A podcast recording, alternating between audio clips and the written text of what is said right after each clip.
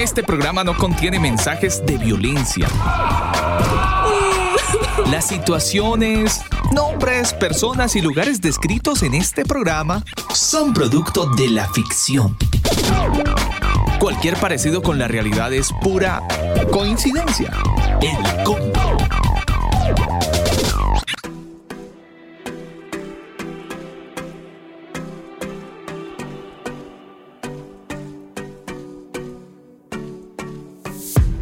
miles on the highway Every day moving so fast Taking all the wrong ways out Never saw you coming Stopping me in my tracks Keeping me from the long way down Mis queridos amigos del combo, muy buenas noches. Un saludo muy especial para toda la gente que a esta hora del día está conectada. Es noche de martes, hoy 29 de septiembre, 9, 2 minutos. So Es una noche maravillosa, llena del milagro de Dios en nuestra vida, del milagro del Señor en nuestra vida, del milagro del Eterno en nuestra vida, en esta semana, al cierre de este mes, mes de septiembre. Bueno, estamos, eso, viendo la mano de nuestro Señor Todopoderoso en medio de nuestro día a día. Y por eso iniciamos con esta canción de Colton Dixon, Miracles. Estamos llenos de milagros. Quiero enviarle un abrazo muy grande a toda la comunidad em, católica que nos escucha a esta hora del día. Para ustedes un abrazo muy, muy grande y de verdad qué rico poder contar con su, con su compañía en este momento de combo. Abrimos con buena música con esta canción que ya les dije. Colton Dixon, la canción Miracles. Hoy es martes de series. Tenemos un programa súper interesante en esta noche, así que la invitación es para que esté conectado con nosotros, porque es noche de aprendizaje, hoy es noche de escuela, hoy es noche de series, martes de combo. 90 miles on the highway Every day moving so fast Taking all the wrong ways out. Never saw you coming Stopping me in my tracks Keeping me from the long way down Doesn't matter just how many times I tried. There could only be a single reason why. So tell me, do miracles just happen like that? Happen like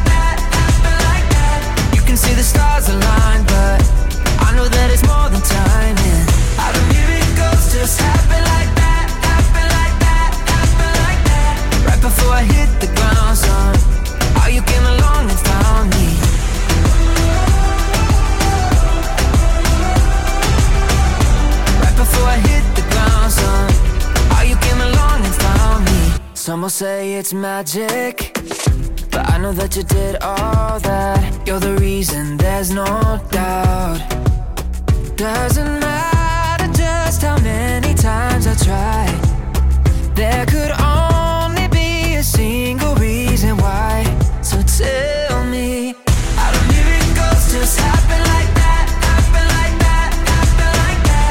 can see the stars align But I know that it's more than timing. How do miracles just happen like that Happen like that, happen like that. Right before I hit the ground, son How you came along and found me?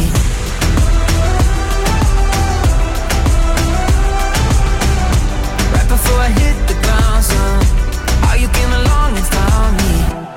There's no doubt when I Elcombo.com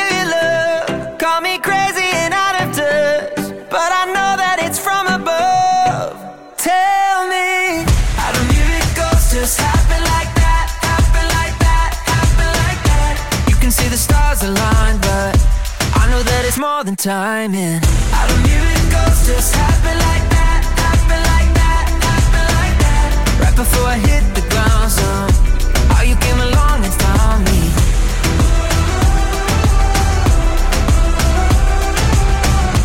You can see the stars align, but I know that it's more than timing.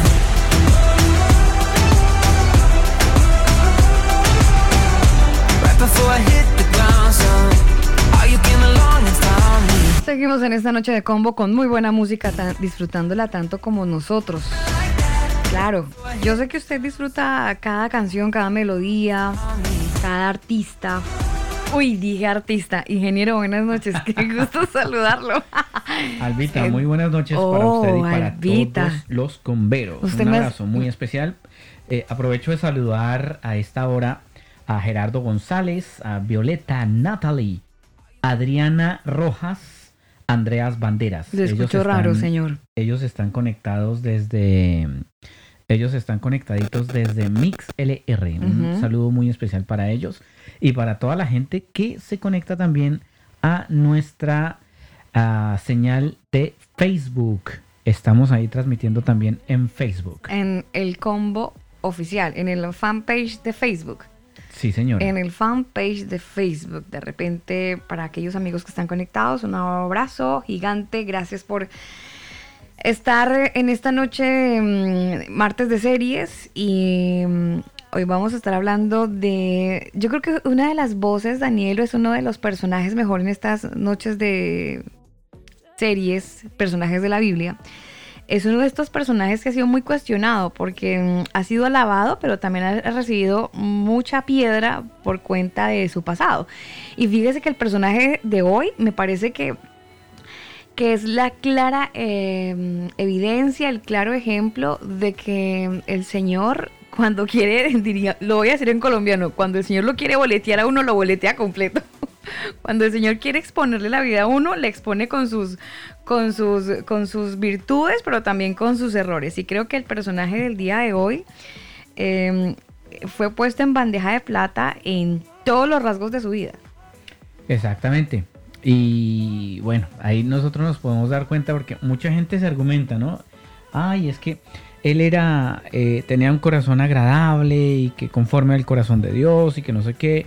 Claro, pero también era humano y cometía errores y nosotros eh, estamos expuestos a eso, a cometer errores, pero ahí es, ahí es donde realmente importa la intención del corazón, si estamos dispuestos a reconocer que la hemos embarrado, reconocer que estamos mal, reconocer que, por ejemplo, con, con este tema de las series, Alba, hay que reconocer que hemos aprendido mal y es bueno replantearse el tema de lo que hemos aprendido mal. Entonces es bueno eh, renovar la mente y, aprender realmente lo que la, la palabra nos enseña.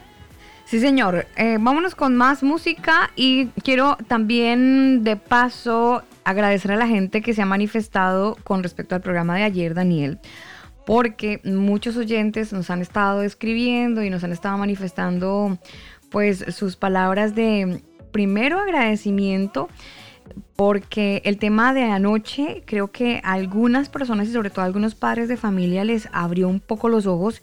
He recibido muchos comentarios a ustedes. Gracias, de verdad. eh, qué bueno poder ser edificación con un tema tan trascendental como el tema de ayer de generación, una generación perdida o generación perdida. Así que gracias, de verdad, muy, muy, muy contentos de conocer sus, sus opiniones. Vámonos con música. Esta canción la tengo por aquí, es The Left. Aprovecho para saludar a Rosy García. Ella está en Canadá. Para ella, muchos abrazos cordiales. Y así como Rosy, mucha gente conectada hasta ahora. Everything I build here feels hollow. The floor is falling through. Don't know which pathway to follow. My heart is split in two. Was it even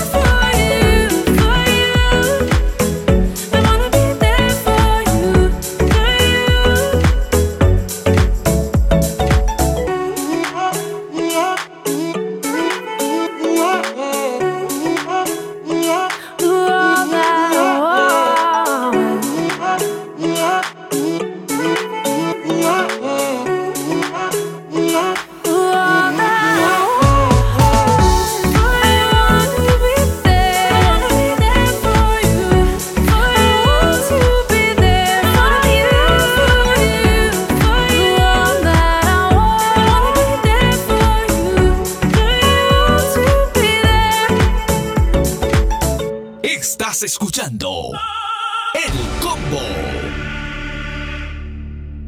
En las noches, el combo. Podemos tirar los dados, pero el señor decide cómo caen. El combo. No es el rating, son las almas. El combo. Nuestro tema del día. Los comentarios vertidos en este programa hacen parte de la investigación de nuestros invitados. Bienvenidos a la serie Personajes de la Biblia.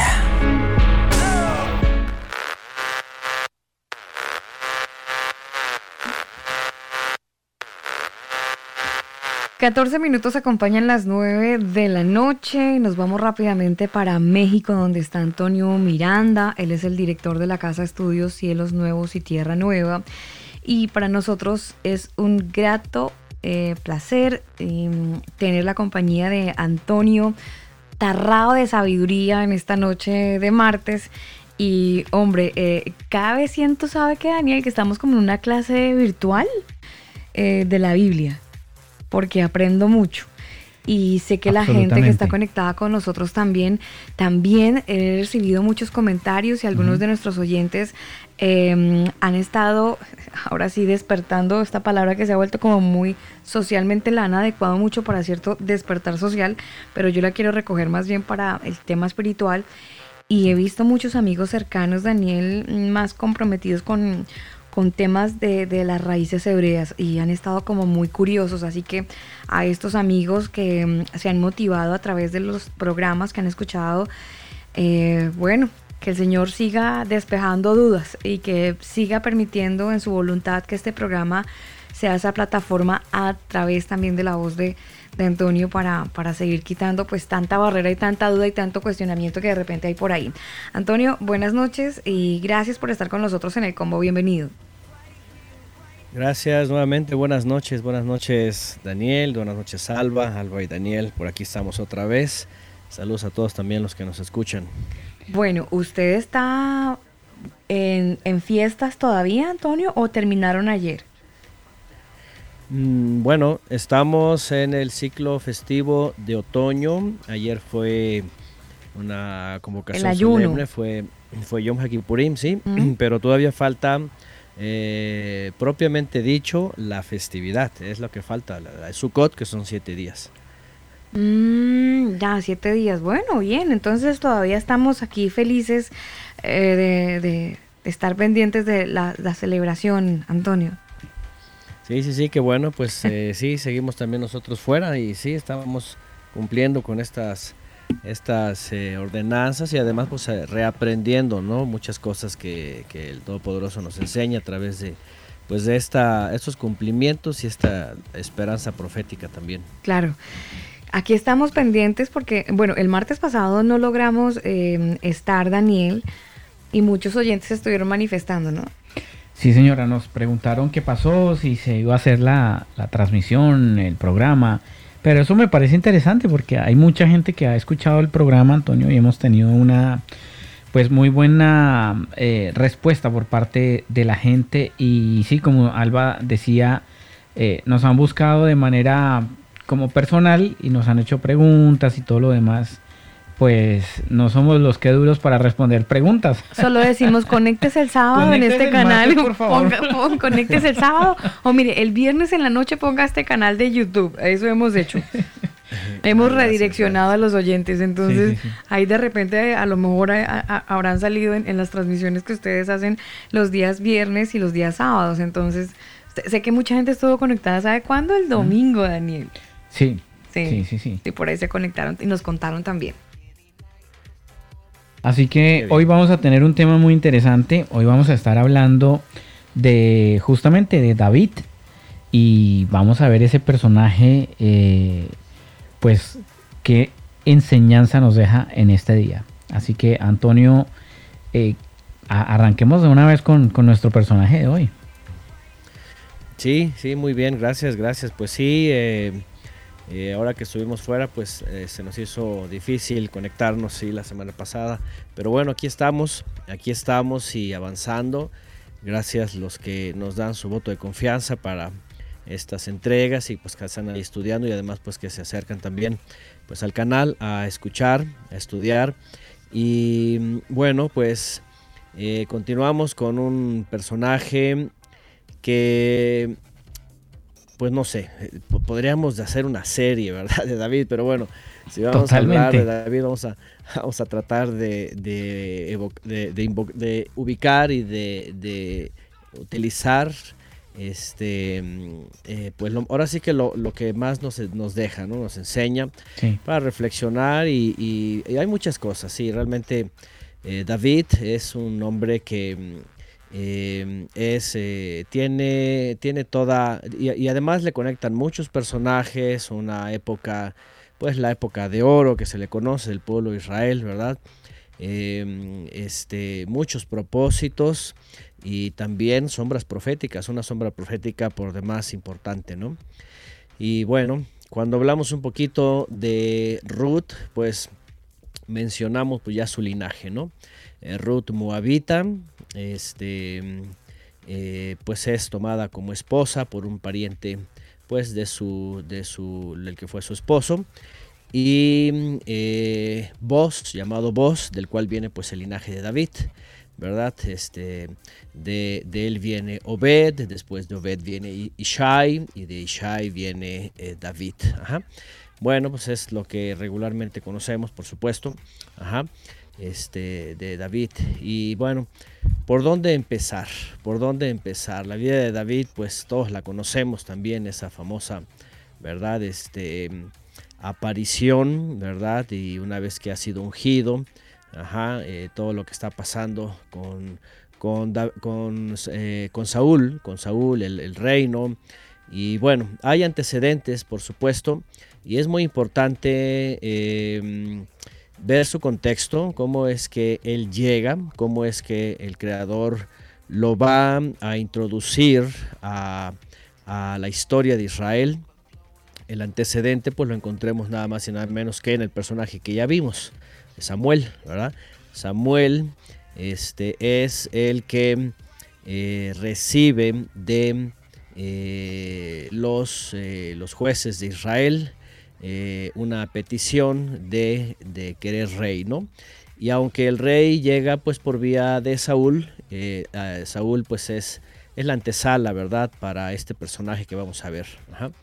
Eh, todos sabemos, todos sabemos que la elección de Saúl era una forma de demostrarle al pueblo de Israel que pues habían equivocado, ¿verdad? De entrada, que eh, se habían confiado en las apariencias, en un hombre que eh, finalmente pues iba a desobedecer al creador, iba a quedar, iba a quedar eh, no solamente expuesto la falla humana, ¿verdad? Sino además pues tanto una tribu como una familia pues en bajo pues bajo juicios, ¿no? Por, por, por la, por la actitud de, de- de Saúl. Y bueno, eh, David es, y bueno, y vamos a empezar, ¿verdad? Como, como dice Alba, ¿no? A, a un poquito, dicen coloquialmente, ventanear, ¿verdad? Lo que, de, ¿cómo es que llega David? ¿Cómo- Boletear. a boletear, dicen por allá. Ok. Este, Claro, vamos a eh, boletear, es vamos a exponer al pobre David, porque es que, ay, Antonio, no nos digamos mentiras. Si hay, si hay un personaje en la Biblia al que se le conoce em, como que sus caídas, sus fracasos y sus triunfos es a David. Es el punto de referencia de muchas personas que si bien lo ocupan, em, es que tiene, es que, mire, sirve para todos los ejemplos de este mundo y para todas las caídas y para todas las levantadas. Entonces, si un hermanito cayó en pecado, ay, que es que mire que le pasó como el hermano David. Eh, pero si el hermanito se levanta, que mire que es que el Señor lo levantó y lo perdonó y que tuvo el corazón como Dios. O sea, es el punto de referencia máximo que tenemos eh, en la Biblia y que muchos eh, en algún momento de nuestra vida hemos aplicado para darle un consejo a alguien o para automotivarse, qué sé yo, pero David ha sido como el, eh, el punto de referencia. Así es, sí, sí, sí, su vida pues está marcada con muchos eventos, en efecto, que, que finalmente pues sí eh, sirven de referencia para, para muchas ocasiones de la vida, ¿no? De consejo, etcétera. Pero sí, lamentablemente también pues se han usado, ¿no? A veces de forma, eh, pues qué podríamos decir, este, para, para, para tapar pecados, ¿no? Para ignorar a lo mejor algunas acciones, ¿no? Porque porque el hecho de, de- de ver a David que hace y deshace, sube y baja y muchas cosas, eh, pues a veces se toma como para, bueno, pues si, si, si lo hizo David, ¿verdad? Y si cayó David, pues bueno, aquí está uno. eh, Yo no soy más, yo y- no soy, eh, yo también puedo, o sea, se, se justifica, es muy, muy fácil tomarlo para justificarse. Exacto, es muy fácil, es muy fácil, ¿no? Y es un error, ¿eh? Vamos, vamos a verlo, de hecho, vamos a verlo porque eh, incluso cualquiera, por ejemplo, podría querer insinuar algo, por ejemplo, sobre los profetas, ¿no? Los profetas eh, eran todavía hombres este, más entregados, eran pues sin tacha, no tenían, por ejemplo, como David, ¿no? Pero aún así, por ejemplo, el Mesías, fíjense, el Mesías cuando habla, por ejemplo, de, de- del último profeta, ¿no? Juan, Juan el Bautista, ¿no? Porque está contado como último profeta. De, compara a todos estos personajes y dice que sus discípulos, ¿verdad? Sus discípulos, este, el hecho de creer en el Mesías y de hecho el hecho de haber sido lo que fueron, eran aún mayores, mayores, ¿verdad? Este, que los mismos profetas, ¿no? Y que mismo Juan el Bautista, que era el más grande de los profetas o el último. Entonces, este, lo que estoy diciendo es, en efecto, eh, David este, no, no, no tiene por qué quedar, ¿verdad? Así, como un pretexto para una u otra cosa. La verdad es de que eh, eh, es más por, por la sombra profética, ¿verdad? Este, puesta en David, que por, muchos eh, actos que él cometió, ¿no? Este, cosas buenas o cosas malas, ¿no? Pero bueno, cuando yo hablo también de eso que, que de pronto es un poquito desconcertante, pues vamos a comenzar con ello, que es cómo viene David, ¿verdad? A- al pueblo de Israel, ¿no? De entrada tenemos un antecedente un poco, eh, eh, pues, ya conocido, pero a la luz de la escritura, a la luz, por ejemplo, del linaje, ¿verdad? A la, a la luz de las tribus y, y de todo lo demás, pues sabemos que de, por un lado tiene, eh, tiene ascendencia moabita, ¿no? Por, por parte de la mamá. Pero por otro lado, tenemos eh, intrigantemente un dato muy, muy, pues, eh, espinoso, ¿verdad? De, de dónde viene David, porque algo que se comenta, ¿verdad? Este, según algunos datos, y aunque no es algo muy popular, eh, se entiende que también David eh, viene de una relación ilícita, por parte, por supuesto, de, su papá. y, eh, y, a la vez de la mamá, ¿no? Este, la verdad es de que hay un dato muy intrigante. Y bueno, quiero comenzar con esto porque al final también tenemos que ver, bueno, cómo es que este personaje llega así y cómo también sirve de una referencia profética. O sea, es algo que hasta el mismo creador lo ha dejado, por decirlo, ¿verdad?, en, en, la historia eh, nada más y nada menos como para una referencia del mismo judaísmo del primer siglo, ¿no? de, saber quién es ese eh, Mesías ese, o, ese Nazareno de Galilea que dicen es el Mesías y que lo rechazaron, ¿no? porque le encontraban muchas objeciones a, a Yeshua, el Mesías. ¿no? Y una de ellas es esta con lo que quiero comenzar. Quiero que vayamos hilando esto. ¿no? Eh, hay un dato que les voy a citar rápidamente, ya después vamos a entrar a, lo que conocemos y, lo que también nos enseña David. ¿no? Hay un dato que eh, tenemos en los libros de Samuel, por cierto, en donde aparecen eh, los, los familiares de David. Por ejemplo, él tenía tres sobrinos que eran parte de sus sus valientes eran parte del ejército del cual él, él, este, tenía en, sus primeros años. Ellos eran Joab, Abisai y Asael. ¿En qué capítulo está Antonio en este momento? ahorita para citarlo rápidamente es segundo de Samuel, segundo libro de Samuel 2.18. Perfecto. Eh, nada más para citar a Sarbia. ¿okay? Sarbia era la hermana de David y estos sus sobrinos eran sus... Eh, eh, eh, de, hecho, Joab era su general. y sus otros hermanos, sus otros sobrinos pues eran parte del ejército. Pero déjenme decirles otro dato. En el segundo libro de Samuel, capítulo 17, verso 25, ¿verdad? En épocas de Absalón, cuando él se revela, ¿verdad? Hay un vínculo ahí con un personaje, ¿verdad? Dice, que Amasa era hijo de un varón de Israel llamado Itra, el cual se había llegado a Abigail, ¿verdad? Dice hija de Nahash, hermana de eh, Sarvia, madre de Joab. ¿ah? Eh, bueno, este dato nos empieza a conectar. Cuando vamos buscando este Nahash, vemos, vemos una ascendencia, este, no, no solamente con los moabitas, ¿verdad? Sino con los amonitas en un momento dado, en donde también vienen de un linaje de este personaje, ¿verdad? Em, de, los cuales aparentemente, ¿verdad? Este, Ishai tiene estos hijos, ¿no? A, a Sarvia se le conoce como la hermana de David y Sarvia es hermana de Abigail. No se confunda Abigail, la que fue su esposa. Abigail es aquí estamos hablando de las hermanas de David, Abigail y Sarbia. Y estas, eh, buscando el vínculo, se entiende que eran eh, hijas de Ishai junto con David. Es decir, aquí había tres hermanos, Abigail, Sarbia y David. Y aparte, Ishai o Isaí tenía sus otros hijos, los cuales ustedes recordarán eh, fueron enlistados uno por uno cuando llegó Samuel y que iba a ungir a, uno de sus hijos de Isaí.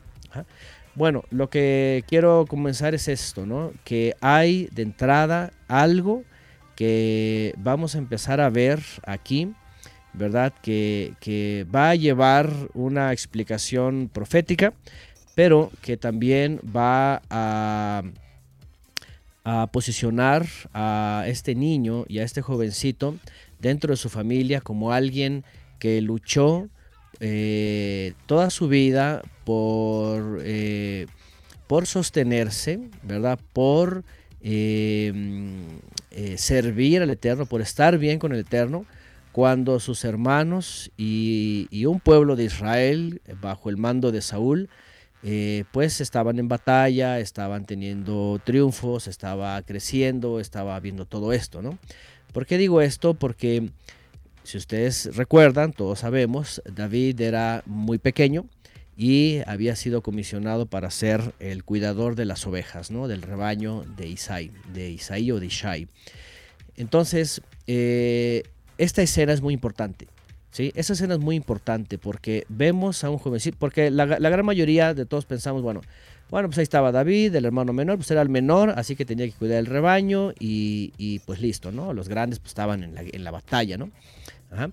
Entonces, este, pero tenemos antecedentes con estos, con estos y otros textos, que no voy a ahondar mucho en esto, pero, pero nos van a llevar a la primera parte, ¿no? Si vamos a hablar del personaje, vamos a hablar de esta primera parte del personaje que, le va, le, le- empieza a formar un carácter, fíjense, un carácter, un deseo, una necesidad y, y además un lugar, un contexto, un tiempo en donde tiene, eh, podríamos decir, la oportunidad, además que tiene el talento, ¿verdad? Con el arpa y- y los cantos, en donde tiene un encuentro con el creador muy especial. Bueno, vamos a poner esta escena, de aquí brincamos a esta escena, porque déjenme decirles algo, ¿verdad? Para, para los que de ahorita están averiguando o quieren una referencia más, ustedes recordarán cuando él peca con Betsabé y eh, pasa lo que tiene que pasar, muere el hijo y todo, y él y David está eh, acongojado, se acuerdan que escribe el Salmo 51, está la referencia muy clara, y eh, dice en el Salmo 51 él, en su, en su eh, pues dolor, ¿verdad? Y en su súplica de que el Eterno no se aparte de él, eh, dice, cuenta parte de su vida, ¿verdad? Y dice que fue engendrado en pecado. Es Dice que además, es que además los salmos, eh, Antonio, mm, reflejan mucho el carácter de David y, y el proceso que tuvo casi que en cada etapa de su vida. Eh, Obviamente no todos los salmos le pertenecen a él, pero, pero si uno quiere conocer el perfil del, del David triste, del David que estaba amargado, acongojado por cuenta de cosas que le pasaban, tiene que leer alguno de los salmos. Parte de su Claro. proceso está en los salmos. Sí, es correcto. Y él, él, él eh, mostraba todo su corazón abierto, ¿no? Todo lo que pensaba, todo lo que sentía, todo lo que buscaba, todo lo, todo lo proyectaba así, ¿no? Era un hombre totalmente abierto, natural, era un hombre con un alma, como se dice, desnuda, ¿no? Sin nada que ocultar, todo lo expresaba, ¿no? Y por eso les quería decir esto, ¿no? Él cuando escribe en el 51 escribe esta parte de su vida. Y esto se ha tomado como dos referencias, por ejemplo, por, supuesto, no una, bueno, todos nacemos eh, como, como se cree con la caída, ¿no? En, este sistema caído y bueno, todos venimos, ¿verdad? De, de- los pecados de los padres, etcétera, es decir, del pasado, Adán y Eva y todo lo demás. Pero por otro lado, ya conectando otros textos, entendemos que David sabía y, y por eso eh, él crece así, ¿verdad? Que se entiende que había nacido una relación ilícita con una eh, amonita, con su, su padre toma una amonita, ¿verdad? En una transgresión, engendra eh, ap- aparentemente a estas dos hijas y además a David, el cual dicen los comentaristas que eh, Ishai se hace cargo de David, ¿verdad? Sí, tiene la responsabilidad de cuidarlo, de, de sustentarlo y de tenerlo en su casa, pero parece que desde ahí comienza el punto, ¿no? Tiene un, eh, un reproche de los hermanos. Los, los hermanos no, no lo admiten del todo, ¿verdad? Siempre lo están excluyendo, lo tienen, eh, pues, eh, de una u otra forma, pues, le hacen bullying, ¿verdad? Como sabemos hoy día, ¿no? Eh, Algo es, parecido. Es muy le- parecido con José, eso le iba a decir, es muy parecido eh, la vida de David con la vida de José. Siempre el bullying y el, y el, o sea, el minimizarlo porque era el chiquito, el más feito o el menor. O al que Ajá. uno creería que la, la bendición del Señor no va a estar sobre él. Yo, yo no sé, Antonio, si eso tiene que ver justamente por el tema cultural, porque en esa época se valoraba mucho al mayor. El primogénito era lo máximo. Entonces pensar que había una bendición del Señor para los menores, en este caso el ejemplo de José y ahora David, era un, como un hazme reír. De repente se puede ver de esa manera. Sí, sí, por supuesto, por supuesto que sí. Siempre hubo, de hecho, en el pueblo, en el pueblo de Israel y sobre todo ya hablando como religión del judaísmo, eh, han sido severamente eh, su, su carácter o su forma en contra de, por ejemplo, de justamente de esto, ¿no? De hijos que nacen ilegítimamente, ¿no?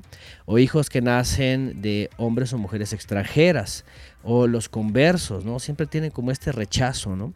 Entonces es muy posible que tenían esta, esta especie de rechazo, ajá, de bullying contra, contra David, ¿no? Lo excluían, lo trataban de una u otra forma, y además porque era el menor, ¿no? Y, y sí, por supuesto, el mayor siempre tenía, eh, pues definitivamente el lugar más importante, es el que recibía doble herencia y el que recibía, pues, la encomienda familiar, ¿no?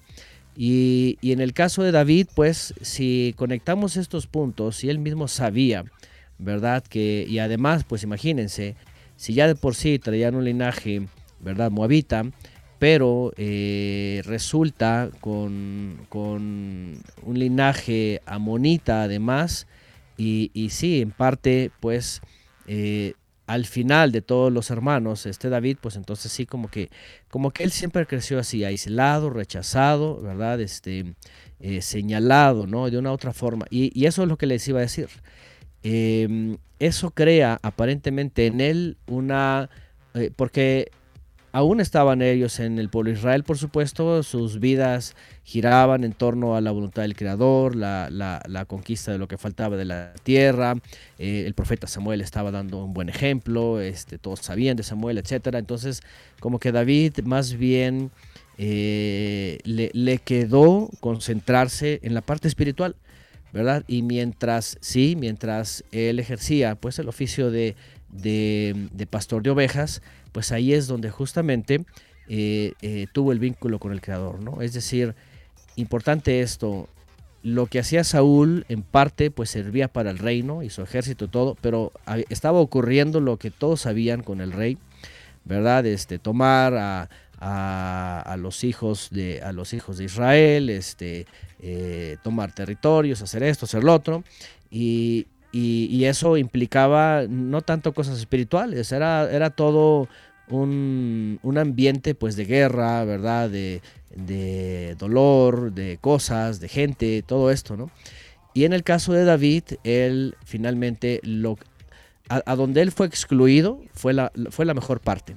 ¿ah? Fue la mejor parte, fue en donde él finalmente en su soledad, imagínense, ¿verdad? Con el oprobio de sus hermanos, ¿verdad? Este, y, eso también es otra sombra, ¿no? Aparte de la de, José, pues como el Mesías también vivió esto, ¿no? Cómo vivió la, la exclusión, el señalamiento, el, el- el rechazo, incluso, ¿verdad? Del señalamiento de que había nacido de fornicación. Ustedes saben que en el, en el primer siglo los, los rabinos acusaban, ¿verdad? Acusaban a, a Miriam, ¿verdad? Este, de que había tenido relaciones ilícitas, ¿verdad? Porque aquel milagro, evidentemente, que nosotros lo creemos y lo leemos, de que la sombra del Altísimo eh, pasa sobre Miriam para que el Mesías nazca de forma milagrosa, eh, pues para unos era inverosímil. Con todo y los milagros que hay en la Biblia, este, para unos era, eso no es posible, no puede ser. Entonces había acusaciones de que Miriam había, había pecado, ¿no? había adulterado. Eh, De hecho, en, la tradición se lee que, que y, también en la Biblia, ¿no? que, que- el mismo eh, José, ¿verdad? El esposo de Miriam, ah, todavía no se unía a ella, estaban comprometidos, acuérdense de que hablamos en algún momento de la boda hebrea, y estaban en su primera etapa, faltaba la, la culminación, que era con la unión. Entonces, cuando se halla que está embarazada, entonces este, dice, ¿qué pasó aquí? ¿no? Y él, él tenía el derecho, ¿verdad? Porque si, si no había sido de él, pues de acu- acusarla de adulterio, ¿no? Pero ya después viene y se le manifiesta también el mensajero del Eterno a él y ya le explica todo, etcétera. Pero a lo que voy, a lo que voy es esto, de que eso que vivía David simplemente también era una figura profética. O sea, todo, todo lo que vivió David era parte de lo que al final eh, iba a rodear al Mesías, ¿no? Características, acusaciones, todo esto, ¿no? Casi que la vida Pero- de David entonces eh, fue eso, eh, Antonio. O sea, ver la vida de David era ver la vida de Jesús años más adelante. Sí, de hecho por eso se le conoce como Ben David. Si ustedes conocen el hijo de David, cuando se habla esta expresión, el hijo de David, Osana, el hijo de David, esta Mm. expresión que es muy usa- usada, ¿verdad? Pero es muy hebraica, Oshiana, Ben David, eh, sálvanos, hijo de David. Este, es una alusión más que al linaje, a, a la figura, ¿verdad? Que, que estaba escondida en David. Ajá. En hebreo, cuando se dice Ben David, ¿verdad? Es como, o Ben Abraham, hijos de Abraham, es una forma de decir somos como Abraham o eres Mm. como Abraham. No necesariamente de linaje, sino las características ajá, son iguales a él. Entonces por eso dice Ben David o Ben Abraham. Mm, somos Entonces, parecidos, ah, somos parecidos a. Sí, que actuamos igual que. Ajá, por Mm. ejemplo, ajá, Me por interesa- ejemplo, cuando se dice Cuando se dice, adelante Antonio, cuando se dice, Sí, cuando se dice somos eh, de, de linaje de Abraham, somos descendientes de Abraham, ¿verdad? Sí. En esta forma, ¿no? ¿Cómo fue Abraham? Bueno, Abraham fue obediente, dejó todo, este, servía al Creador, lo que le pidió él se lo daba, eh, fue obediente en todo. Ajá. Entonces, alguien que i- igual es obediente en todo, eh, procede igual, cumple sus mandamientos, hace justicia, todo esto es un hijo de Abraham. mm, interesante. Entonces, A- aprovecho, Antonio, para saludar a toda la gente que está conectada con nosotros a esta hora del día.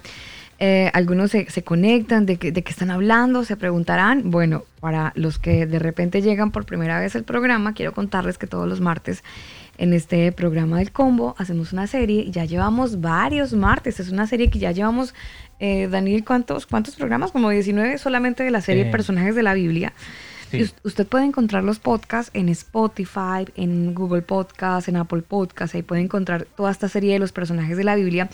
Pero también hay una serie súper rica en conocimiento y súper rica en, en hombres. Es como una información que hemos tenido, pero que no nos la han contado bien o no nos la han contado. Y es la serie Fiestas Bíblicas. Yo les recomiendo de todo corazón que ustedes la puedan ana- analizar, que la puedan escuchar Sí. y tomen sus, sus conclusiones, tomen sus decisiones después de escuchar esta serie de las fiestas oh, Es que hay bíblicas. muchos, hay muchos programas muy buenos. Sí, mire, No es- solamente ese, hay, eh, hay esta, varios. esta más. serie de los martes es súper rica en contenido bíblico, porque, porque vamos más allá del relato, eh, con todo respeto lo digo, pastoral del que normalmente estamos acostumbrados, sino Obvio. que aquí se abre eh, casi que una enciclopedia hebrea para, para eh, ir al, al hueso de la palabra, ir a la, a la, a la esencia misma. Entonces, de repente nos encontramos con un discurso como, ¿en serio la Biblia dice eso? ¿O en serio la Biblia nos decía todo el tiempo eso y lo estuvimos interpretando todos estos años Sí. mal? Entonces, por eso digo que es muy rica eh, en cuanto a ese conocimiento. A Rolando que está en Bucaramanga, un saludo muy especial. A Leonilda González, un abrazo enorme. No sé dónde se encuentra ella, pero para ella un cordial saludo de bienvenida y para toda la gente que nos escucha a través de elcombo.com, en nuestro sitio web también. Muchos eh, abrazos, la gente que está conectada a través de Facebook, porque estamos haciendo un Facebook Live. Um, para ellos, de verdad, es súper chévere que están ahí. Y bueno, enriqueciéndonos un poco con, con- con el conocimiento de la palabra del Señor. Por ahí levanta la mano también la familia Chandía. Chandía, un abrazo muy especial para ustedes. Y eh, recordarles también, Alba, el programa, el programa que habla sobre los dogmas, dogmas cristianos tenidos como verdad. Muy interesante también ese programa. Bueno, entonces ya saben dónde encontrarlos. Ustedes van a elcombo.com y en la parte final de la página encuentran eh, una serie de mm, eh, como, como enlaces que los van a redireccionar ya sea a Spotify, a Google Podcast, a eh, Apple Podcast y a otras plataformas de podcast. Ustedes eligen cuál les conviene y ahí le dan reproducir al podcast, valga el momento, al programa que ustedes digan, ah, me tinca, dirían en Chile, me tinca este título, en Colombia no, me gusta. Entonces, al que le tinca o al que le guste, el gusto le da play y ya. Exactamente. Ahí, ahí nos vamos edificando entre todos y además somos compañía en estos tiempos que en medio de que se levanta la cuarentena, pues uno necesita como que ay, nutrir las neuronas y la memoria con algo que realmente lo edifique. Volvemos entonces con Antonio en nuestra serie Personajes de la Biblia, hoy hablando de David y no olvidando obviamente a Samuel, porque Samuel venía ya eh, en otros programas, Daniel, eh, siendo figura importante y yo me imagino pues que en algún momento, o no sé si aquí ya, no, Samuel en, todavía en algunos tiene casos protagonismo. era protagonista, en otros coprato- coprotagonista, antagonista. Sí, sí, sí. Pero, pero, pero no, yo creo que en la vida de David, Samuel tiene, tiene un protagonismo bárbaro, ¿no, Antonio? Sí, sí, de hecho ahorita vamos a citarlo porque ahí está Samuel. Samuel le tocó, le tocó despedir a los jueces eh, en la época pasada.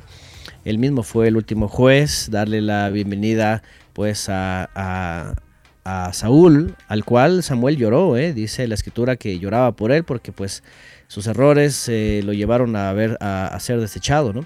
Pero finalmente también ve la esperanza de, del reino verdadero con, con, David, ¿no? Entonces, bueno, aquí tenemos esta, esta primera escena, ¿no? De, de David, eh, cuál es su proceder, cuál es su procedencia, más bien primero, y su proceder una vez que pues él empieza a crecer, ¿no? Algo muy importante que, que he mencionado, lo hemos dicho aquí, es eh, cómo a veces los de origen extranjero, por ejemplo, eh, son mucho más celosos, ¿no? Hablando en la historia de Israel, eh, uno que otro, obvi obviamente, no estamos hablando de todos, pero, pero como que sí marcan esta diferencia, ¿no? En este caso, por ejemplo, Ruth, la, la, la mujer que ya mencionamos en su momento, de la ascendencia de David, pues una mujer que dejó su idolatría, su tierra, su familia, todo, pues para, para adherirse al pueblo de Israel. Y de cuál viene también pues David. Y aunque si conectáramos con, esta, con este amonita, eh, la aparición de David, finalmente si dijéramos, bueno, David no era tampoco 100%, ¿verdad? Israelita, ¿verdad? Este vendría de, alguna asimilación. De todos modos, lo importante aquí, otra vez, es esa alma, ¿verdad? Que, que, tiene todo el deseo de agradar al Creador, de servirle, de obedecerle, de ser abierto con el Creador, de ser muy íntegro, ¿verdad? Totalmente. Y, es por eso que el Eterno va a mostrarnos, ¿verdad? Con él eh, parte de lo que son sus características, como un ejemplo. Y por otro lado, pues, como una de ellas, pues es es la integridad, es la obediencia absoluta, ¿verdad? Absoluta. Eh, pues nada más y nada menos que es un instrumento que el Eterno va a usar para eh, poner orden finalmente en toda esa historia de casi 400 años que era pues puros altibajos, ¿no? Y mucho desorden, ¿no? Entonces, bueno, vemos aquí pues a este, a este eh, jovencito, a este niño que va creciendo. Y bueno, esta parte es importante ¿verdad? Mucho, mucho se dice, ¿verdad? De, ese primer entrenamiento, ¿no? De cuidar ovejas, de, protegerlas, de amarlas, de ser todo el tiempo protector, etcétera. Sí, en parte, por supuesto, él lo vivió y lo sabemos, pero también, por otro lado, están eh, otras cosas que él desarrolló. Como, como justamente la, búsqueda de la voluntad del Eterno, ¿verdad? La comunión con el Creador, eh, la exaltación cuando vemos los salmos y los entendemos más cuando los vemos en hebreo, entendemos.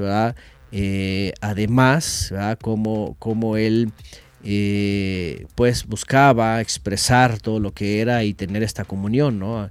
Lo, cuando, cuando hablamos de, de la palabra, por ejemplo, eh, de las tefilot, ¿no? Hay, hay, hay salmos que son tefilot y son de David y se traduce regularmente como oración o plegaria, ¿no? Pero la palabra en sí, tefilá, no tiene una traducción eh, exacta a nuestro idioma, ¿no? Pero tiene que ver, eh, tiene que ver con comunión. ¿Eso significa tiene la palabra ver, tefilot?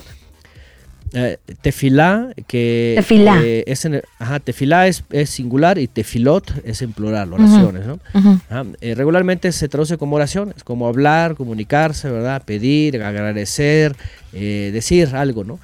Pero realmente el, la raíz original tiene que ver con tener una comunión, ¿verdad? Que, que, que se viva esa comunión en esa comunicación porque regularmente pues la oración se ha convertido ya nada más en algo que hay que hacer, hay que decir esto, hay que estar agradecidos y gracias y, Antonio, y qué bien.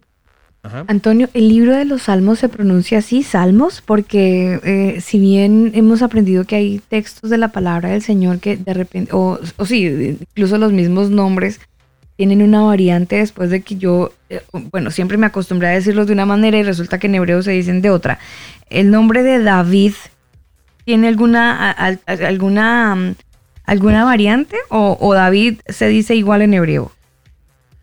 Bueno, en, el caso del el hebreo es, es, es, tal cual, ¿eh? David es tal cual, porque eh, la, eh, la, fonética original que se ha transliterado hasta el castellano ha coincidido sin, sin mucha complicación. no es como las que llevan, por ejemplo, la shin, como el caso creo que se nos fue eh, Antonio, ahí nos estaba explicando un poco acerca de mm, la importancia, o más que la importancia de la variante que tiene el nombre de David y ni tanta variante, porque finalmente vemos que se ha mantenido la, la fonética. Son las 9 de la noche, 51 minutos. Agradezco a cada uno de los amigos que están conectados, los converos que están conectados a esta hora con nosotros. Es martes 29 de septiembre, generando esta señal de radio desde Santiago de Chile, donde a esta hora tenemos un muy buen tiempo. Les cuento que la temperatura es de 11 grados y la máxima Hoy se pronosticó sobre los 18 grados, estamos en primavera, preparándonos un poco para este verano, pero digo preparándonos, pero apenas estamos, estamos arrancando primavera eh, y es un clima demasiado rico para los que somos oriundos de la ciudad de Bogotá, pues nos sentimos como en casa porque el clima es muy parecido a- a la ciudad em, de Bogotá, entonces hay, hay mucho gusto en ese sentido, hay mucha, se siente muy, muy agradable.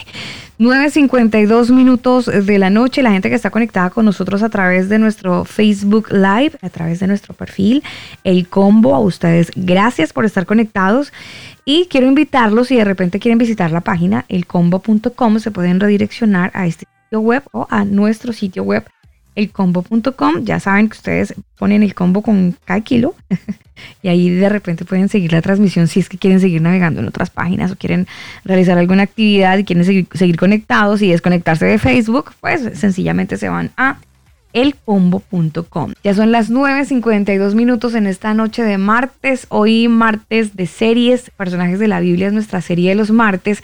Y hoy hablando un poco acerca de David. Todos lo conocemos como rey, todos lo conocemos eh, por su vida, porque ha sido una carta abierta para todos. Y qué bueno que a través de estos programas que hacemos en la voz de Antonio Miranda, él es el director de la Casa Estudios Cielos Nuevos y Tierra Nueva, que dicho sea de paso, usted puede también visitar su sitio web y enterarse eh, de las actividades y de, todas las enseñanzas que tienen desde este sitio web. Um, cielosnuevos.org, ingeniero.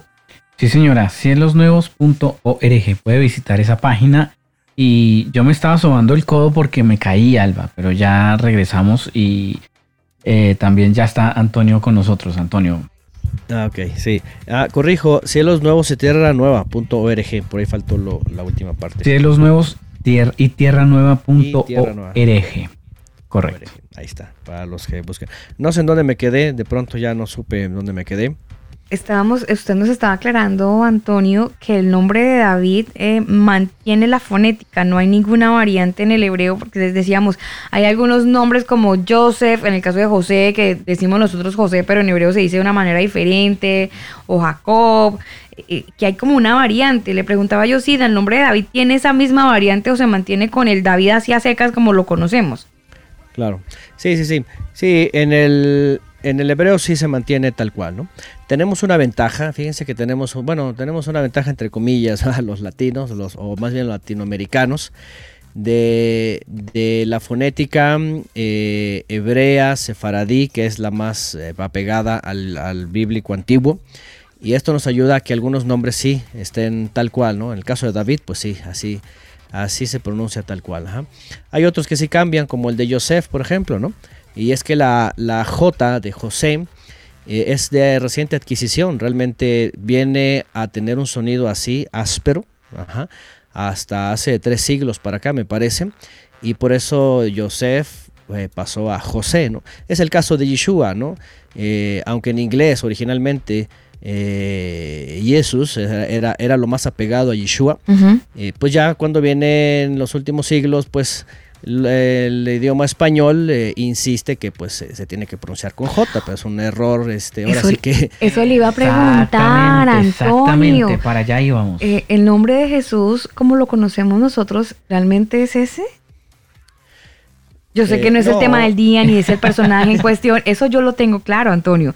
Pero es que usted, mire, pasa lo mismo que de- hipotéticamente decimos que esto es como una cueva, ¿no? La, la- la noche de los martes de serie son como cuevas. Y de repente uno a- alumbrando porque va por la cueva, la cueva está oscura, entonces Antonio nos va alumbrando y nos va contando cómo era la cosa ahí en temas de historia pero él alumbra sin querer por ciertas partes de esa caverna. Entonces hay como unos destellos, Daniel.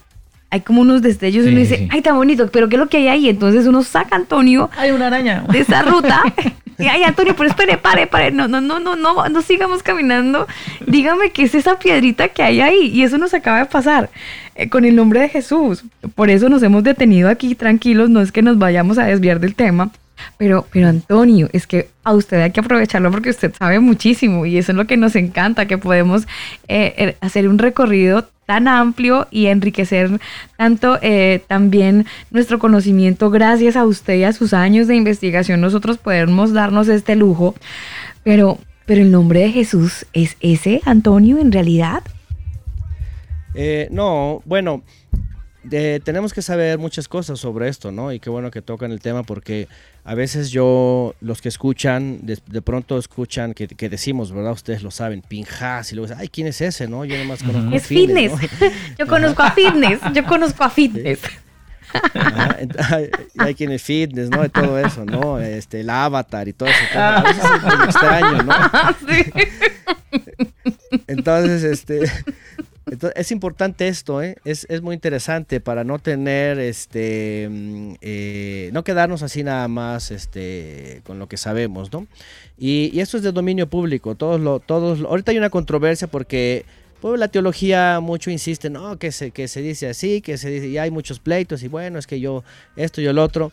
Pero bueno, eh, si vamos a la realidad, a la realidad este, literaria, de las fonéticas, todo eso, pues nos encontramos con que, eh, por ejemplo, originalmente, y, y no solamente literalmente, escrituralmente o, o arqueológicamente, o en el primer siglo el nombre de Yeshua era, era tal cual eh, Mm. usado. Ajá. Incluso cuando se intenta pasar al griego y al latín, que termina en Iousus, así se lee en o Isus, eh, se lee en griego, eh, se intenta pasar al español. Ajá. En el inglés, por ejemplo, hacen, hacen lo posible, es Jesus, que es muy cercano a Yeshua, ¿verdad? pero ya tiene su variación porque viene del griego y luego el latín y luego algunas, algunos cambios fonéticos. ¿no? Pero lo más interesante es de que, por ejemplo, ¿verdad? En el siglo eh, 16 hay un intercambio, por ejemplo, de estas, de estas letras, ¿no? De la I, ¿Mm? hay una transformación a, a lo que hoy día conocemos como la J. Y en vez de, por ejemplo, si no hubiera este cambio, todos, todos nosotros el de- en- y toda en la iglesia, todos hubiéramos conocido el nombre en vez de Jesús, Jesús. Y Jesús. Y todos, y todos estuvieran defendiendo Jesús. Pero como hay este cambio y a muchos después les pasa inadvertido y no, es que es Jesús y la J y, y así se dice, es el nombre de- del Hijo de Dios. Pero no, o sea, si somos sinceros, si somos correctos, pues vamos a la historia y decimos, ¿sabes qué? Hay un problema eh, transliterario de Mm. fonética y, y pues listo, ¿no? Pero pues, a veces algunos se quedan en, en- en lo que qu- quieren, lo que saben y listo, ¿no? Pero si queremos retomar lo Además- original, Además el tema de las vocales, ¿no? Vocales y de... eh, eh, que ¿Qué? en hebreo casi que hay muy pocas. No existen las vocales en hebreo, Daniel. Creo, cre- cre- Porque creo hay- que no existen. Hay, hay cosas que no se pueden nombrar.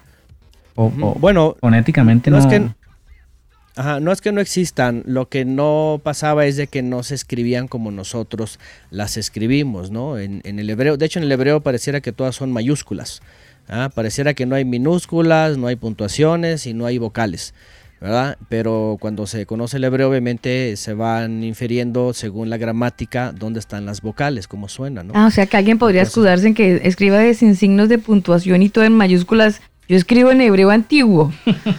es una buena forma de escudarse. No, si escribo en hebreo, yo. En, en español está gritando. Usted es el que está mal, ahí escribiendo Así con es. puntos y comas. ¿Eso qué es? Mi- Podría verse una, una, una, una referencia de alguien con alguna persona con ideas, Daniel. Y entonces, Antonio. Bueno, entonces, este, bueno, sobre el nombre, pues, de- del Mesías, obviamente, si, si el que lo quiera saber, pues averigua cómo han sido estos cambios, desde el griego, el latín, todo. Y, y por, porque por otro lado muchos dicen, no, no, es que, es que así es en español, y para los españolizados, latino, así es, así es y tal cual, ¿no? Pero es un problema, pues, otra vez de eh, transliteraciones, de letras y de fonéticas, que básicamente son problemas, pues, de los últimos siglos, ¿no? Los, antiguos no tienen ningún problema de estos, ¿no? En fin, en el caso de David, por ejemplo, ahí sí no tenemos ningún problema. David pasa tal cual. ¿eh? Aunque hay en algunos movimientos que la Vav siempre la quieren mencionar como W, ¿verdad? Pero la W o la W eh, también tiene otro problema de transliteración en el movimiento judío de, Alemania, del eh, oeste de Alemania, no, del este de Alemania con el- los movimientos Ashkenazí. Ujú. pero, pero ellos no tienen problema, por ejemplo, en la pronunciación, porque es como yo siempre he puesto el ejemplo, ¿no? De, de Volkswagen, ¿no? Eh, se, se- se escribe muy diferente a como se lee o, o a como se dice en, en- en acá nosotros, ¿no? Así y es. nadie va nadie va a leer este Volkswagen, ¿no? Entonces, este, eh, cualquiera va a decir está, está erróneo ahí, ¿no? Entonces, a veces son problema de esto, ¿sí? Son de letras, de fonética, de regiones, pero cuando vamos al hebreo, eh, sí, con- encontramos vínculos, por ejemplo, con líneas de fonética. Yo he mencionado la sefaradí, que son los judíos que eh, estuvieron de este lado, ¿verdad? De- desde Israel, pasando por África hasta España, porque hay otros judíos que se fueron, por ejemplo, al norte de Europa, ese es el, el- el- el hebreo ashkenazí, ¿verdad? Que, que tiene que ver más con el germano, ¿no? El alemán y, y el ruso y cosas de estas, ¿no? Entonces, bueno, eh, volvamos. David se, se menciona tal cual, sí, ese no, no hay problema. Y, y los salmos, creo que por ahí pronto también Alba. En el caso de los salmos, por ejemplo, también es otra palabra que viene del latín, ¿verdad? De-. Del griego y del latín, ajá. Eh, salmo, el salmo viene, pero la, fíjense aquí algo muy importante. Esto sí vale la pena mencionarlo. En el caso de algunas palabras, sí, del griego al latín, sí buscan, por ejemplo, eh, una, cercanía a alguna raíz etimológica. ¿sí? En el caso de, la palabra salmo, ajá, sí la vinculan en el griego a un poema, ¿verdad? Eh, eh, cantado y además con un instrumento, que en hebreo es mismor, en hebreo es mismor. El mismor también es lo mismo. ¿verdad? Viene de la raíz que tiene que ver con un canto, un, eh, perdón, un poema, un- una oración, ¿verdad? Este, un dicho que está cantado y que está acompañado regularmente con un instrumento o más instrumentos, ¿no? Ajá, entonces, este, hay palabras que sí se, se logran rescatar un poquito etimológicamente. Hay nombres que sí de plano este, en las traducciones pues cometen muchos errores, los copistas y luego los, los traductores a otros idiomas. Pero bueno, ese a lo mejor será punto para otro tema, ¿no? Muy seguramente, Entonces, muy seguramente, pero, pero, pero nos deja, nos deja ya con el interrogante, Daniel. Sí, además que la gente que nos está escuchando también puede dejarnos sus, sus preguntas, si tienen preguntas al respecto, y pueden eh, decirnos si, si- si les interesa de pronto conocer un poquito más sobre este tema. Claro. Eso, eso lo pueden hacer formulando sus interrogantes desde el chat de esta transmisión en vivo a través de Facebook o también lo pueden hacer cuando ingresen a la página web van a encontrar un logo que es como de WhatsApp. Ahí lo pinchan y de repente pueden enviar también sus, sus, sus preguntas si las tienen. O también lo pueden hacer en la sala de chat de MixLR, mixlr.com barra inclinada el combo. Hoy en esta eh, serie de los martes estamos conversando con Antonio Miranda y el personaje mm, fantástico que tenemos. Fa- fantástico se puede decir, ¿cierto, Antonio? eh, No, A, lo mejor asombroso, ¿no? Porque Asombroso. La fantasía, ¿no? Fantasía, fantástico. fan- yo- mire, yo no volví a decir ni fantástico ni afortunadamente y me, me- me doy látigo, látigo cada vez que digo esas palabras porque ya sé que vienen con vainas las palabras, entonces eh, como que ya lo pienso dos veces y lo que pasa es que tengo como que mal alerta, el bombillo lo tengo encendido sobre todo los martes y yo siento que Antonio me va a corregir, entonces digo, ay Dios, no quiero meter la pata eh, eh, porque mire, ya dije fantástico con David y nada que ver una cosa con la otra, pero este personaje valiente y asombroso que es el que nos reúne en esta noche en esta serie de personajes de la Biblia hablando de David y hablando de ese niño que dejó de ser niño. Eh, David, ¿en qué momento empezó eh, Antonio a, a- ser como tan vulnerable para sus enemigos? ¿En qué etapa de la vida? Bueno, eh, no se sabe con certeza los, los datos, ¿verdad? De sus años, pero se, solamente se creía que era muy jovencito. Se, se puede inferir, ¿verdad? Que andaba eh, de los 15 años para arriba cuando, cuando es este, ungido, porque porque tampoco puede ser alguien demasiado pequeño que ande cuidando el rebaño, ¿verdad? Se, eh, mismo, mismo David, ¿verdad? Le dice a Saúl que él mismo ha peleado con, con Con- el oso con- y con el león, ajá, defendiendo, entonces tampoco puede ser alguien tan, tan tiernito, ¿no? Es, es decir, ya alguien que podía pues dominar bien eh, la onda, en este caso, ¿verdad? Y, y- y sacar las ovejas que se habían atrapado, cargarlas, seto, todo esto, ¿no? Entonces puede ser que andaba por ahí arriba de los 15, 16, 17 años, ajá, pero era pues un muchacho fuerte porque pues andaba en el campo, corría, imagínense todo esto, ¿no? Era, era, era su ejercicio diario, ¿no?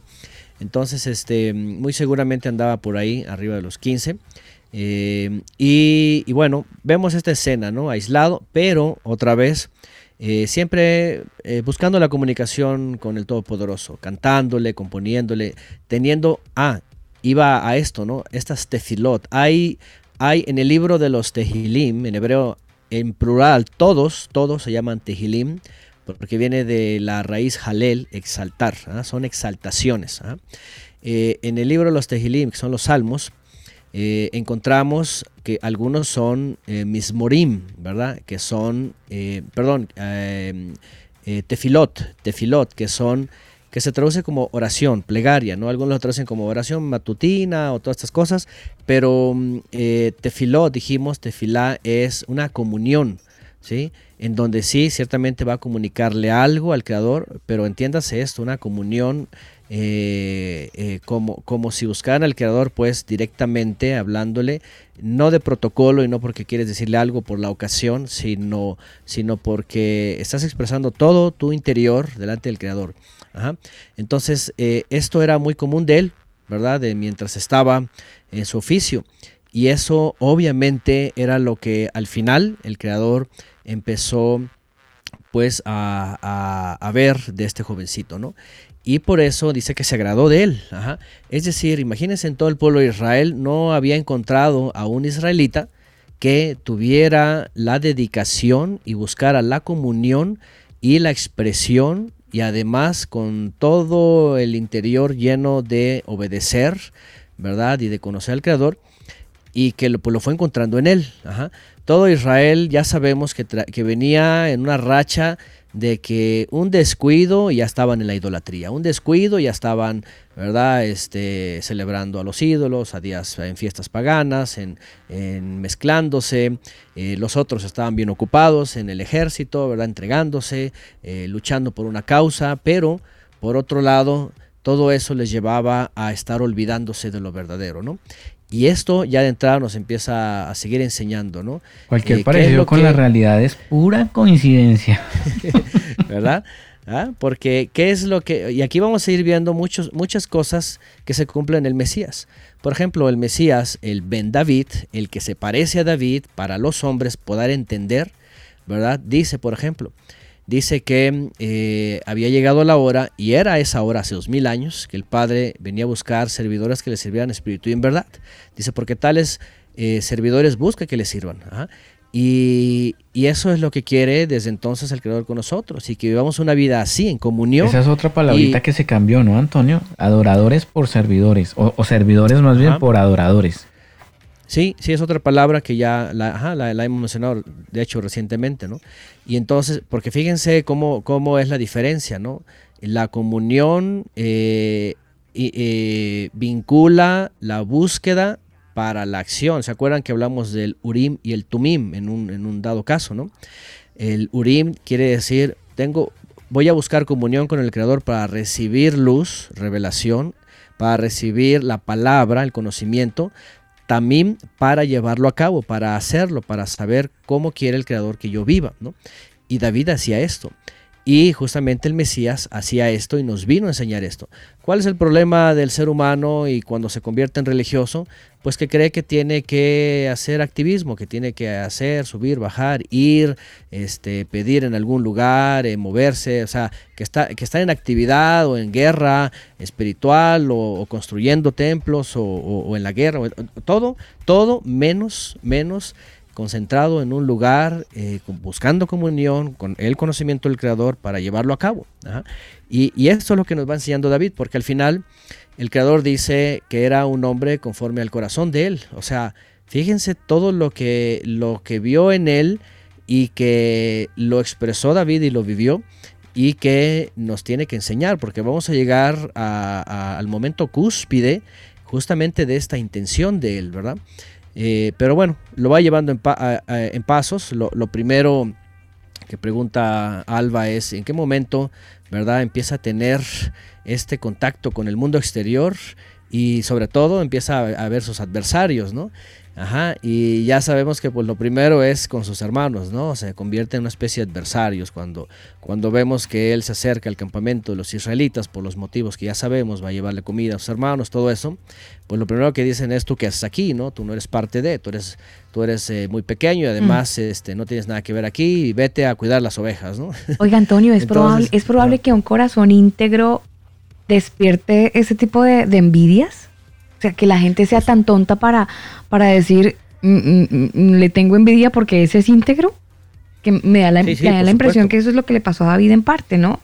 Fue tan íntegro que sus mismos hermanos le tenían envidia y así sucesivamente la envidia fue creciendo en los demás hacia David.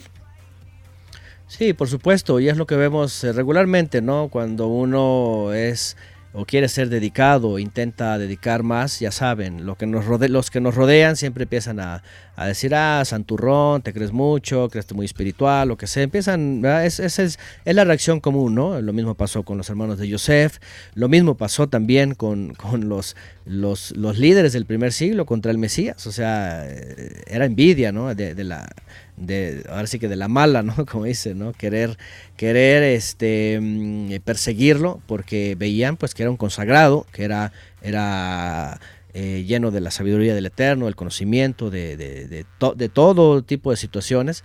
Entonces, este, eso vivía David. ajá. Nosotros Eso somos vivía. tan inteligentes, Antonio, que sentimos envidia, pero de los eh, de la gente que no es cristiana porque a lo mejor tiene una mejor economía, un mejor nivel, eh, y, nos llenamos de envidia cuando se supone que nosotros somos los, los cristianos que tenemos todo el conocimiento y, y que deberíamos dar ejemplo, ¿no?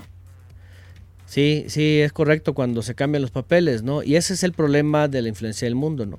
Cuando el mundo este, pone algo como importante y, y el creyente cree que, que eso es lo importante, ¿no? Y empieza a perseguir lo que el mundo persigue, ¿no? Cuando tendría que ser todo lo contrario, ¿no? Este, abandonar todo lo que el mundo ofrece para más bien buscar la comunión. Fíjense, buscar la comunión, ¿no? Entonces, eh, vemos a, a este jovencito que finalmente eh, va a tener un primer contacto con el mundo exterior, ¿no? Que esto es con nada más y nada menos con el ejército de Israel, cuando él tiene que ir con sus hermanos, eh, lo manda, pues, bueno, primero que nada, primero que nada, eh, porque eso ya fue cuando, cuando es reconocido por los israelitas. Primero que nada, pues era un don nadie, ¿no? Como se dice, ¿no? Eh, menos para el creador. Bueno, si vamos al primer libro de Samuel, capítulo 16, vamos a leer lo que ya todos conocemos seguramente, ¿verdad? En el verso 1 dice que el Eterno le dijo a Samuel, ¿hasta cuándo lloras, llorarás a Saúl, habiéndolo yo desechado? Dice, para que no reine sobre Israel. Vean, aquí se menciona que eh, todo lo que Saúl estaba haciendo, pues era, era de mal en peor, ¿no? Sus decisiones, sus arranques, su vida, pues era, era, era muy ligera en sus decisiones. Y vean, por cierto, aquí vemos eh, el personaje antagónico, ¿no? Alguien que ya no consultaba al Eterno, alguien que estaba inflado, ¿verdad? Por, por ser el rey, eh, por las conquistas, por la lucha, por la guerra, alguien que no le daba lugar al Eterno. Eh, uno de los casos, ¿verdad? Que, recordamos, por ejemplo, es eh, aquel asunto cuando, cuando, ti- cuando tienen una guerra, una de muchas guerras, y, están esperando a Saúl para que haga él un sacrificio, para que el arca del pacto vaya delante de, ¿verdad? A, ganar las batallas, o al menos los ministros, el ministro. Y lo que hace Saúl, pues se desespera, no consulta al Eterno, se adelanta, Hace el sacrificio él y, esto se lo condena eh, Samuel, ¿no? Samuel le dice esto está mal, ¿no? Entonces, bueno, lo que estamos viendo aquí es eh, que Samuel ya sabe que el Eterno ha rechazado a Saúl. Y aquí es donde le dice, ¿verdad? Que dice, llena tu cuerno de aceite, ¿verdad? Este, acuérdense eh, esta escena, ¿no? Usaban estos, los cuernos también donde se hace shofar, también se usaban para aportar aceite. Eh, y dice, ve, dice, te voy a enviar a Ishai de Betlehem.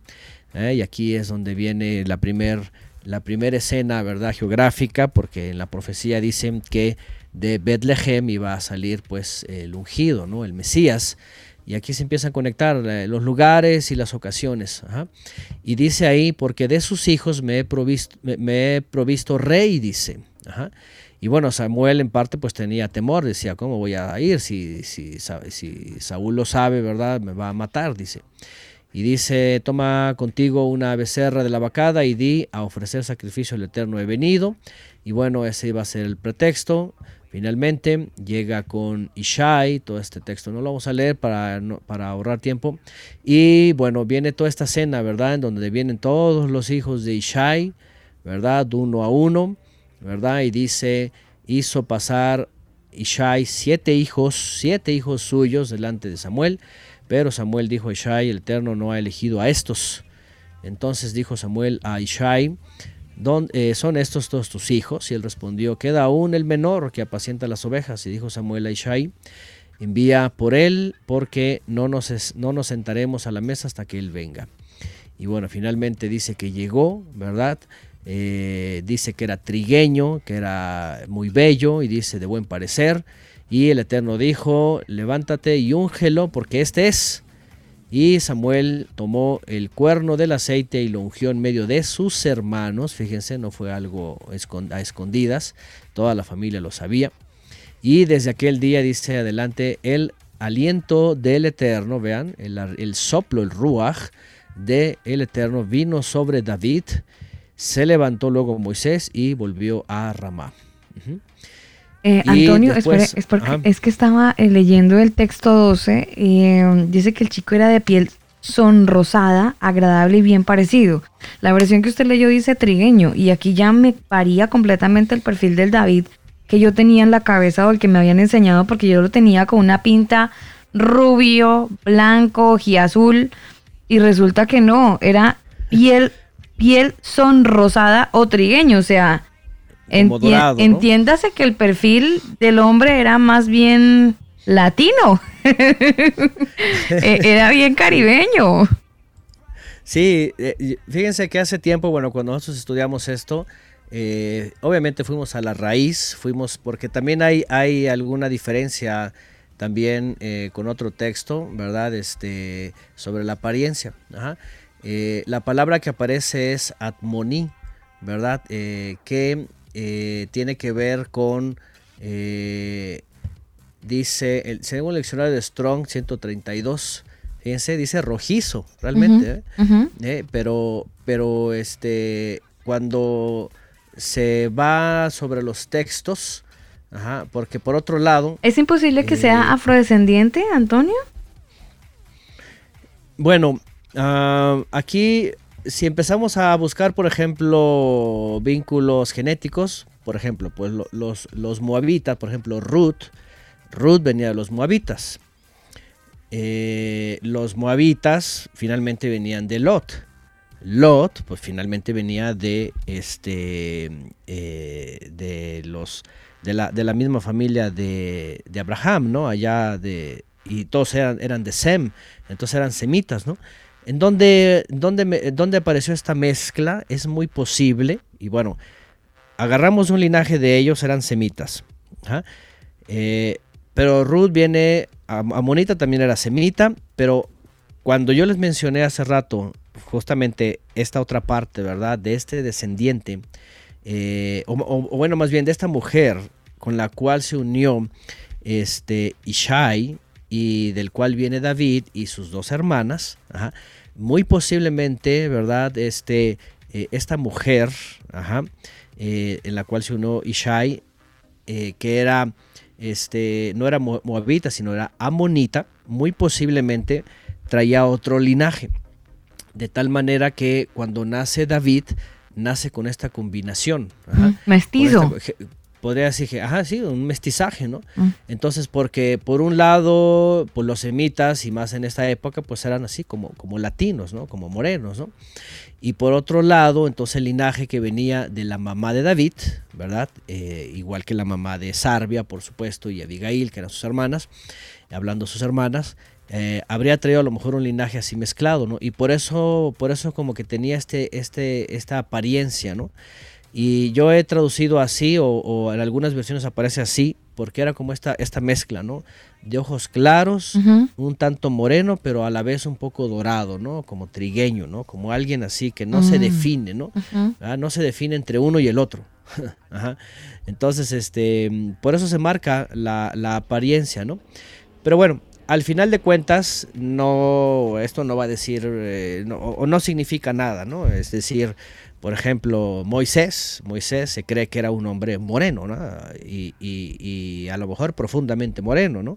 No solamente porque en Egipto y, y en Madián estuvo expuesto al sol, ¿no?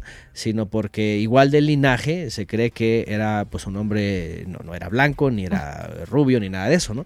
Entonces, otra vez, a lo que iba, pues tampoco el color significa mucho, ¿no? Solamente está hablando pues de esta como ap- apariencia, ¿no? Que por otro lado también pareciera como incongruente, ¿no? El texto, ¿no? Porque por un lado dice que Saúl era un hombre alto, también de buen parecer, eh, que nadie le llegaba al hombro y que además eh, Israel lo, lo quiso así, o sea, se, se enamoró de la figura, ¿no? De, ay, el rey alto y De su así, físico, sí. es la- ajá. Pero por otro lado, por ejemplo, aquí a David, pues igual, ¿no? Realmente se le mencionan algunos atributos este, físicos, ¿no? Eh, el- Jessica- el aspecto, ¿no? Jessica nos comenta, dice que era un morenazo muy exótico. Sí, un trigueño, pues, ¿no? Este, de piel dorada, ¿no? Podríamos decirlo, ¿no? Y, y bueno, otra vez, si se habla, según la versión, por ejemplo, hay una versión que tengo aquí que dice que era rubio, de ojos vivaces y aspecto gallardo, ¿no? Entonces, por otro lado, a ver, si el pueblo de Israel vio la apariencia en Saúl, pues aquí qué estaba pasando, ¿no? Porque también eh, pareciera una apariencia, ¿no? ¿no? No pareciera como alguien que el Eterno diga, voy a escoger el, el- el más feo, ¿no? Para, para que vean que con él hago este mi reino. ¿no? Milagros. Milagros. Entonces, este. Ah, Bueno, bueno, de todas maneras, el que se crea feito no se preocupe que Dios hace milagros. Exactamente. Dios tiene su gracia. Bueno, el caso pues es de que esto, esto no tiene que ser pues así una, una cosa así como que, como que importante, ¿no? Definitivamente, ¿no? Bueno, al final, eh, al final era lo que Samuel estaba entendiendo, ¿no? Que era el que el Eterno había escogido. Y otra vez, no por la apariencia, sino por las características que no solo ya hablamos y eran parte de su vida, Pero, sino pero espera, espera, Antonio, porque sí me parece importante hacer una salvedad. Y es que eh, justamente el Señor le dice a Samuel, ojo, no se deje llevar por la apariencia, porque es normal que el ser humano se deje llevar por eso. No mire su apariencia porque yo no Nos miro eso. dejemos llevar por eso. No, yo no, yo ya, yo ya- yo ya estoy en el, en el, en el, en Ya el- pasó la etapa. Sí, yo ya crucé esa etapa de mirar la apariencia. Ya cuando uno llega al cuarto piso, uno ya ve en tercera dimensión. Pero, pero, pero, pero es muy bacano eh, eh, en ver de alguna manera y sacar a la luz eso. El Señor le dice a Samuel, oiga, mijo, it easy porque es que eh, el niño es bonito, pero no se deje llevar por eso. Porque yo no miro eso, yo miro el corazón. Entonces como que sí dejaba la salvedad porque, porque el pueblo de Israel ya estaba pifiado, se había dejado llevar por el físico. Sí, sí, sí, sí, sí, ahí por eso el recuerdo, ¿no? No se dejen llevar por la apariencia. Entonces, este, porque igual, pues igual podía haber eh, otros jóvenes, ¿no? Igual, este, bellos y todo lo demás, ¿no? Como, como también israelitas, ¿no? Si ustedes ven, siempre, siempre se hace alusión, pues, a, a la belleza, pareciera que no.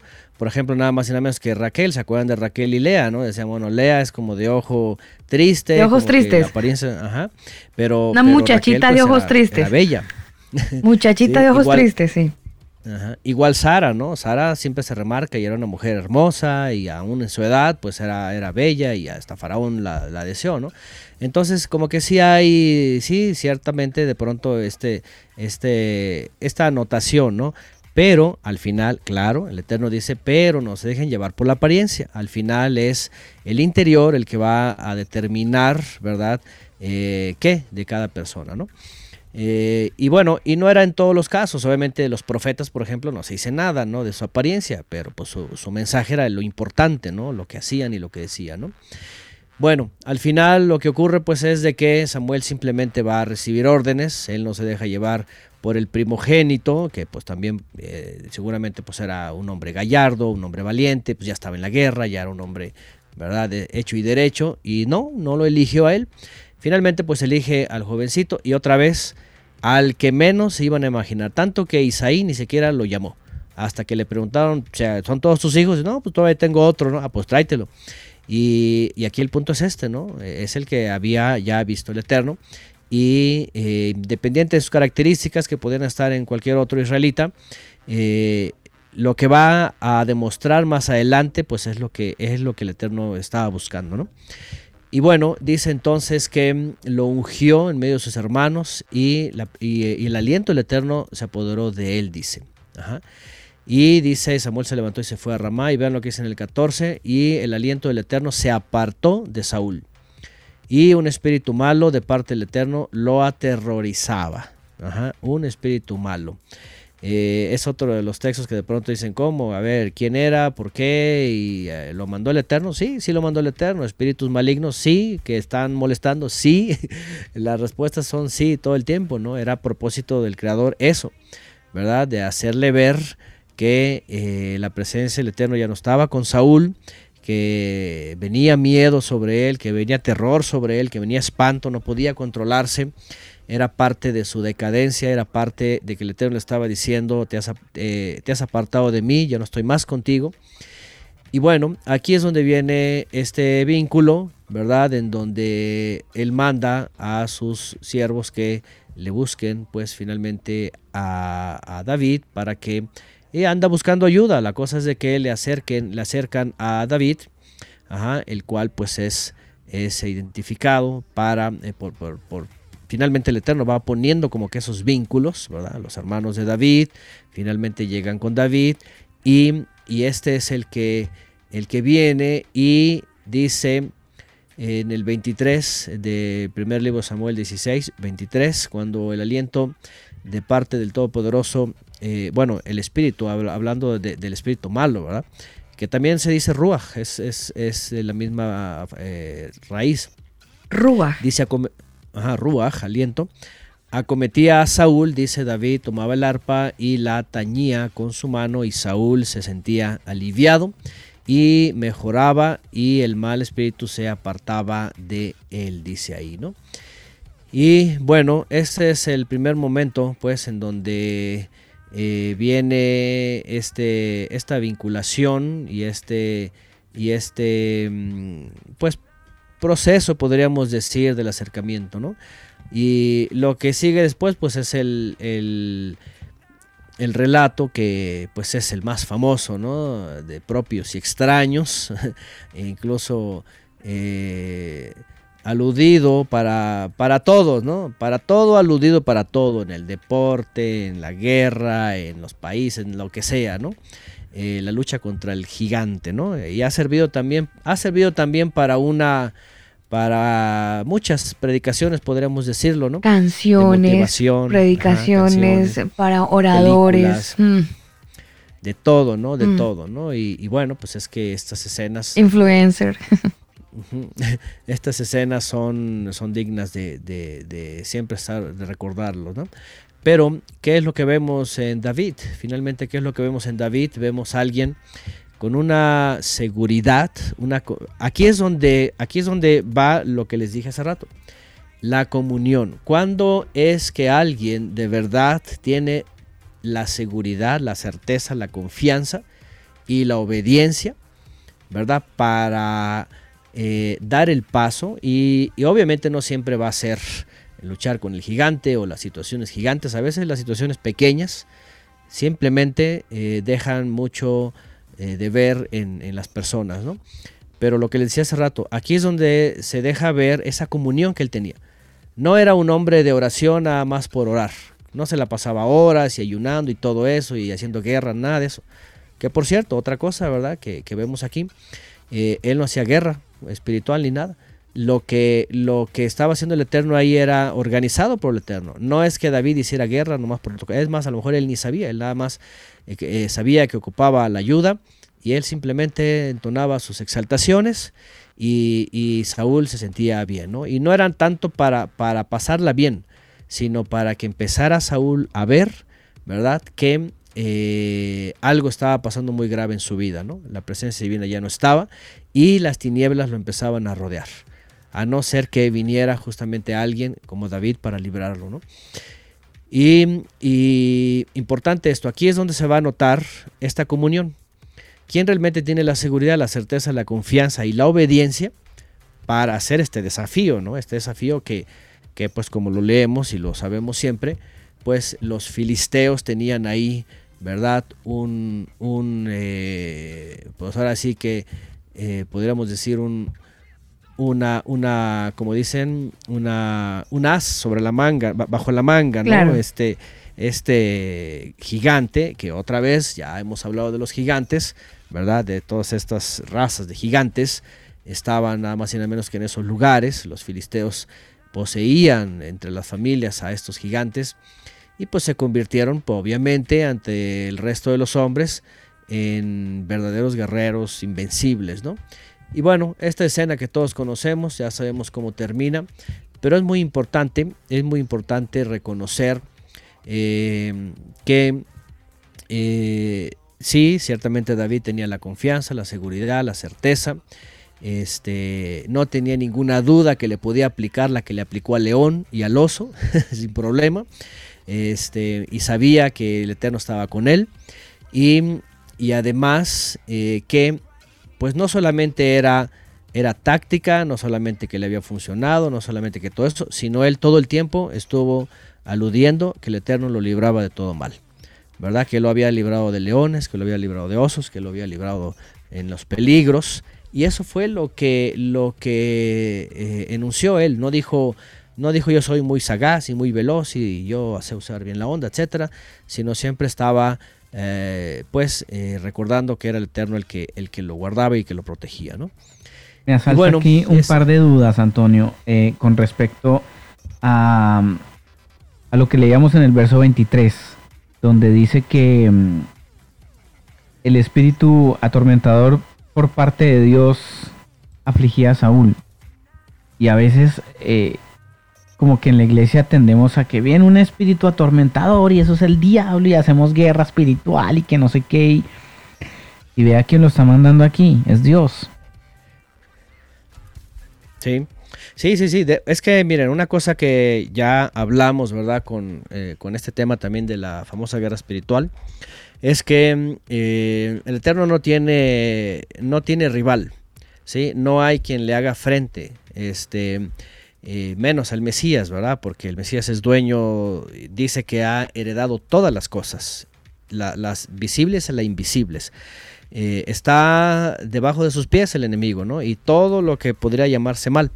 Que el creador lo use, sí lo usa. Y de hecho son, son herramientas para probar al mundo, para, para este, finalmente, pues para demostrar más bien el pecado del hombre, ¿no? Entonces, este, mm, es como igual cuando vemos en Apocalipsis.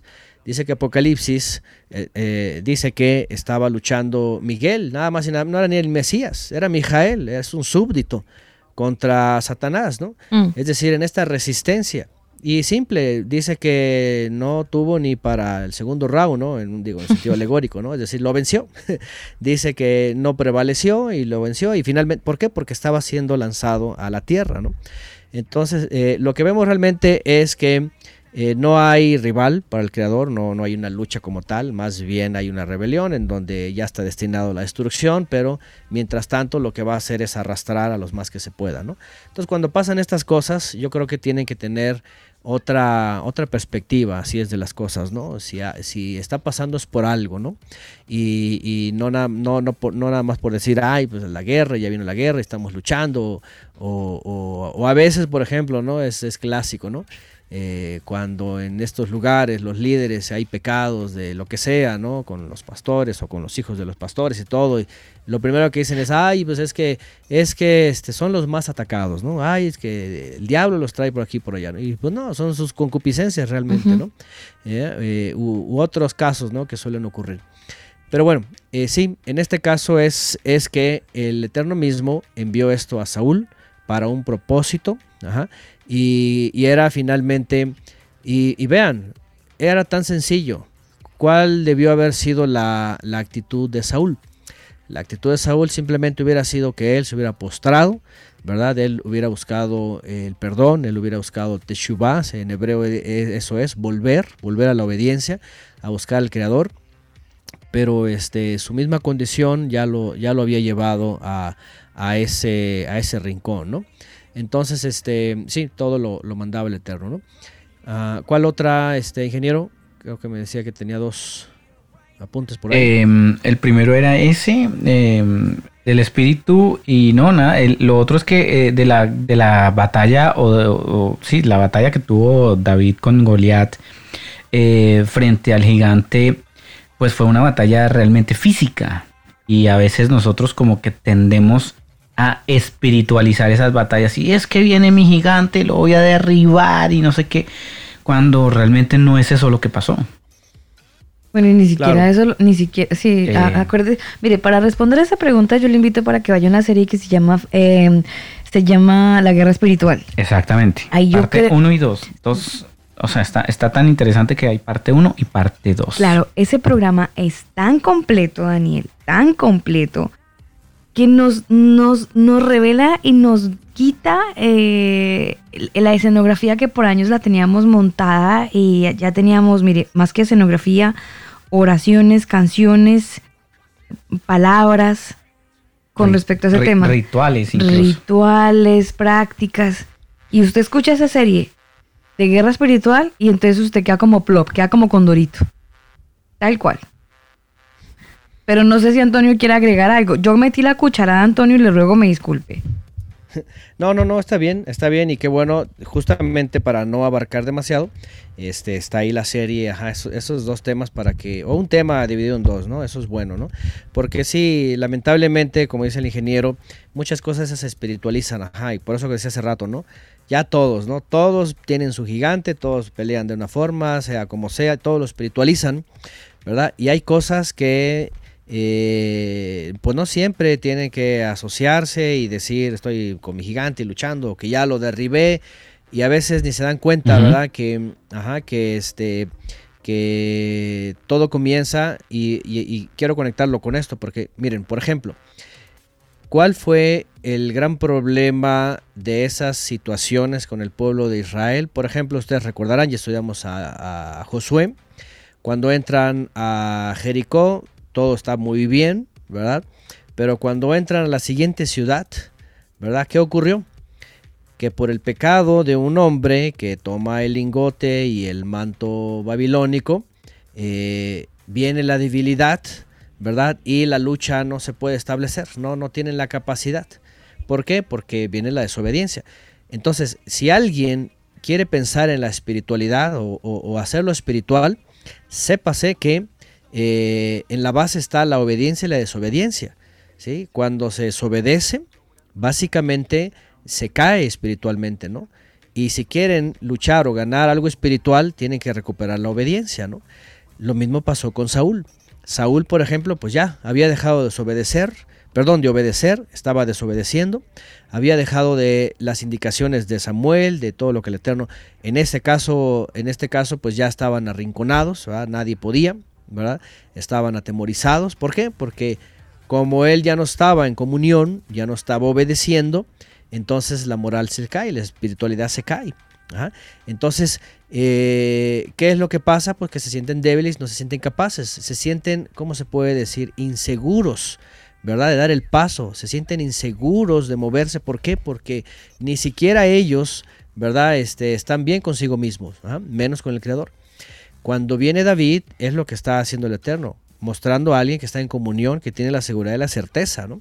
Y que está confiado en lo que él sabe hacer, pues lo va este, a, a llevar a cabo, ¿no? Está Y sí, confiado, es una- Antonio, está confiado en lo que él sabe hacer, pero es que está sobredimensionado.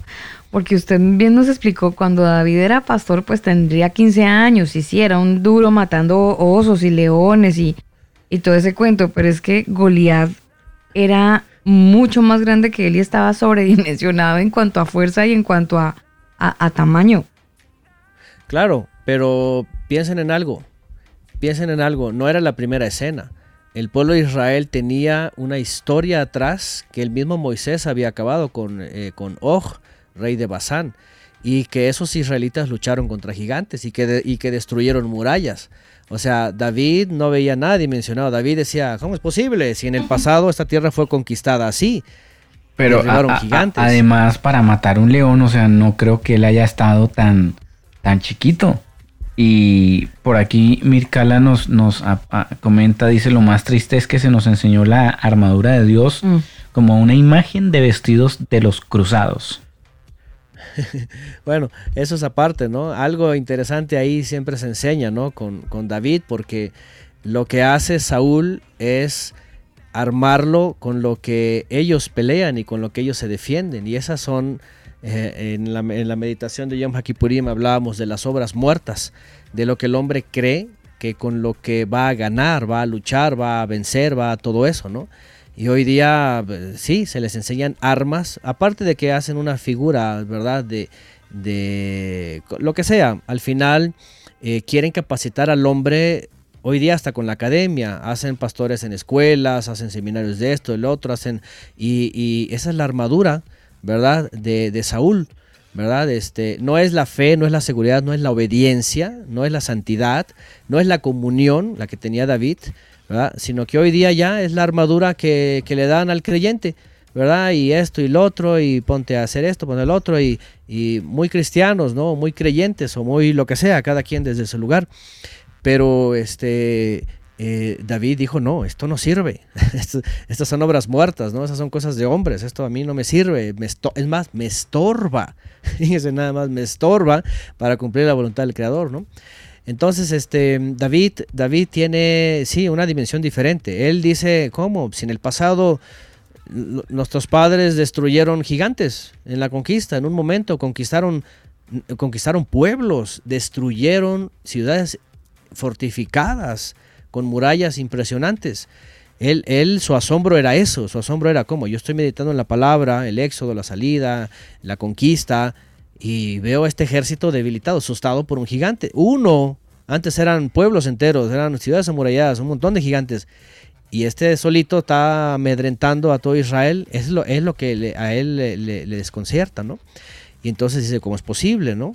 Y bueno, sí, ciertamente él no luchaba así mano a mano con los leones, ¿verdad? Pero pues, la piedra era, era la que eh, con la que atinaba, ¿no? Que también pues lo han, lo han lo han usado como la roca, el Mesías, la piedra, todo esto. Bueno, son figuras, son alusiones, pero este era con lo que él contaba, ¿verdad? Era suficiente porque el Eterno le había hecho, eh, le había capacitado, pues, para salvar vidas, ¿no? Fíjense, la vida de las, de las ovejas, ¿no? Sí. salvar y liberar al, al- al rebaño, ¿no? Entonces, eh, bueno, todos conocemos esta escena. Algo muy importante que él dice es, eh, ¿cómo es posible que este incircunciso, fíjense, aquí viene la palabra, ¿verdad? Que evidentemente aquí no voy a entrar en el tema hoy día de la circuncisión o no, porque en su contexto eh, se entiende que Israel está en pacto. Israel había sido circuncidado desde los ocho eh, días cada israelita para que entraran en pacto, para que obedecieran, para que como dice la Torá, todo le saliera bien, sus enemigos huyeran, salieran corriendo, que uno asustara a miles, como, eh, como las, las abejas hacen correr. O sea, hay un montón de promesas que por cierto David las tenía presentes y cuando David meditaba en la Torá decía, ¿cómo es posible? Si la Torá dice uno va a perseguir a diez mil, ¿cómo es posible que este gigante ¿verdad? esté atormentando todo Claro. el ejército de Israel? Y, y creo que entra, entra Antonio, su, su, su respuesta toda lógica. Después de conocer parte de la historia, el mismo David, de la historia del pueblo de Israel, pues obviamente no tenía ningún motivo por el cual eh, sentir miedo, temor de no poder enfrentar el gigante, si ya tenían un respaldo previo de una situación también muy comprometedora donde tenían toda la desventaja, pero por el contrario, el Señor les dio toda la victoria. Permítame saludar a Antonio, a toda la gente que está conectada con nosotros a esta hora de la noche en el combo. Un abrazo cordial para todos los converos que nos siguen en algún lugar del mundo. Estamos eh, a través de Facebook, estamos haciendo un en vivo para la gente que está conectada en este en vivo. Gracias los oyentes amigos que están conectados a través del combo.com, también un cordial saludo y gracias. Aquellos que llegan por primera vez a la sintonía, quiero contarles que estamos en nuestra serie de los martes de personajes de la Biblia y hoy nos acompaña como todos los martes Antonio Miranda. Eh, él es el director de la Casa de Estudios en México, Cielos Nuevos y Tierra Nueva.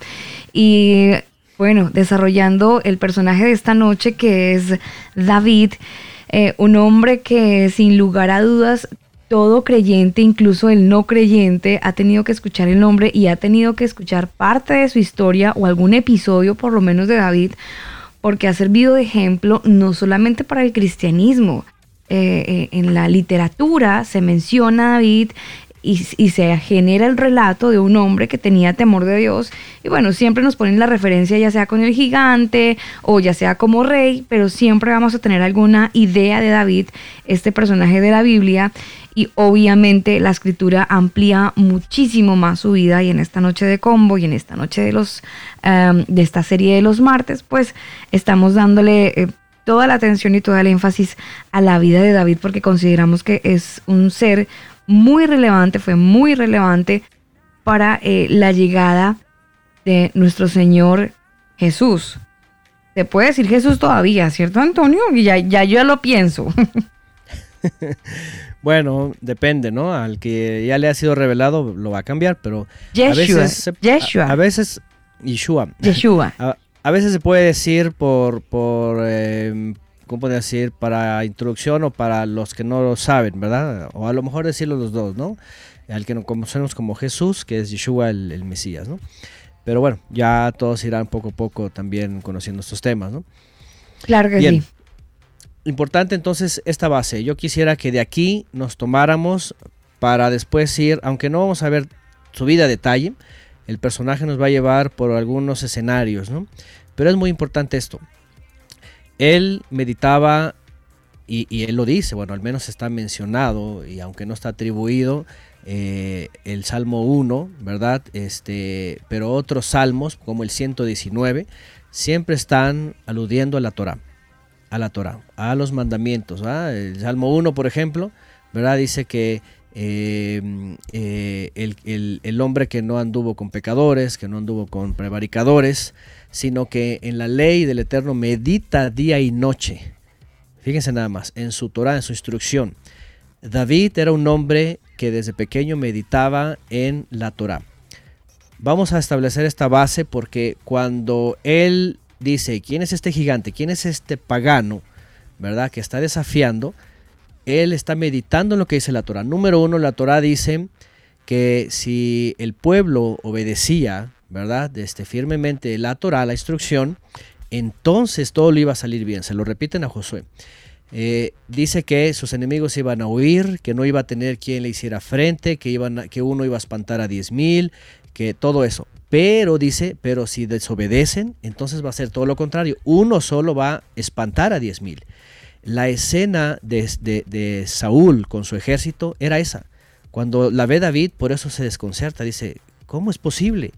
Un incircunciso amedrenta todo el ejército de Israel, su, su, mente hace shock. ¿Me entienden? O sea, dice, ¿cómo? O sea, no entiendo esto. ¿Por qué? Porque el creador en su Torah, todo esto, las promesas, es todo lo contrario. O sea, estoy viendo un escenario diferente. ¿Se dan cuenta? Entonces él... O sea, hoy necesitamos muchos David, eh, Antonio. Ah, Esa esencia la necesitamos porque andamos con un con un... Llenos de pánico del coronavirus y de todo lo que está pasando, la pandemia y... Falta esa misma actitud hoy. Sí, sí, de hecho, y, es que y es que por qué, por qué falta, por qué hay inseguridades, por qué hay mucho preocupaciones a, veces, ¿verdad? Mucho que se dice por acá, incluso incertidumbre sobre el futuro, ¿no? Y, y el futuro cercano, ¿no? ¿Por qué? Porque de entrada pues ni se conoce la palabra. O sea, el que conoce la palabra, por ejemplo, sabe que vienen estas cosas y peores y uno dice, Y uno dice, qué bueno, es más, quiero verlas porque ya quiero que pasen las señales. No está uno diciendo, líbrame, líbrame, ya que no pasen y que venga un, tiempo de paz y de bono. No, porque no va a venir. De hecho, viene de mal en peor, dice la palabra, ¿no? Entonces, lo que tenemos que estar eh, eh, ahora es estar tranquilos y más bien sirviendo en comunión. Eso es lo que nos enseña David. Entonces David con esta comunión yo lo quiero tomar de base porque él era obediente, él meditaba en la palabra, él sabía que el resultado era benéfico y él por eso sabía y entendía eh, que si él estaba tan seguro, era obediente, eh, el Eterno estaba con él, entonces sabía que obviamente él iba a hacer correr a 10 mil.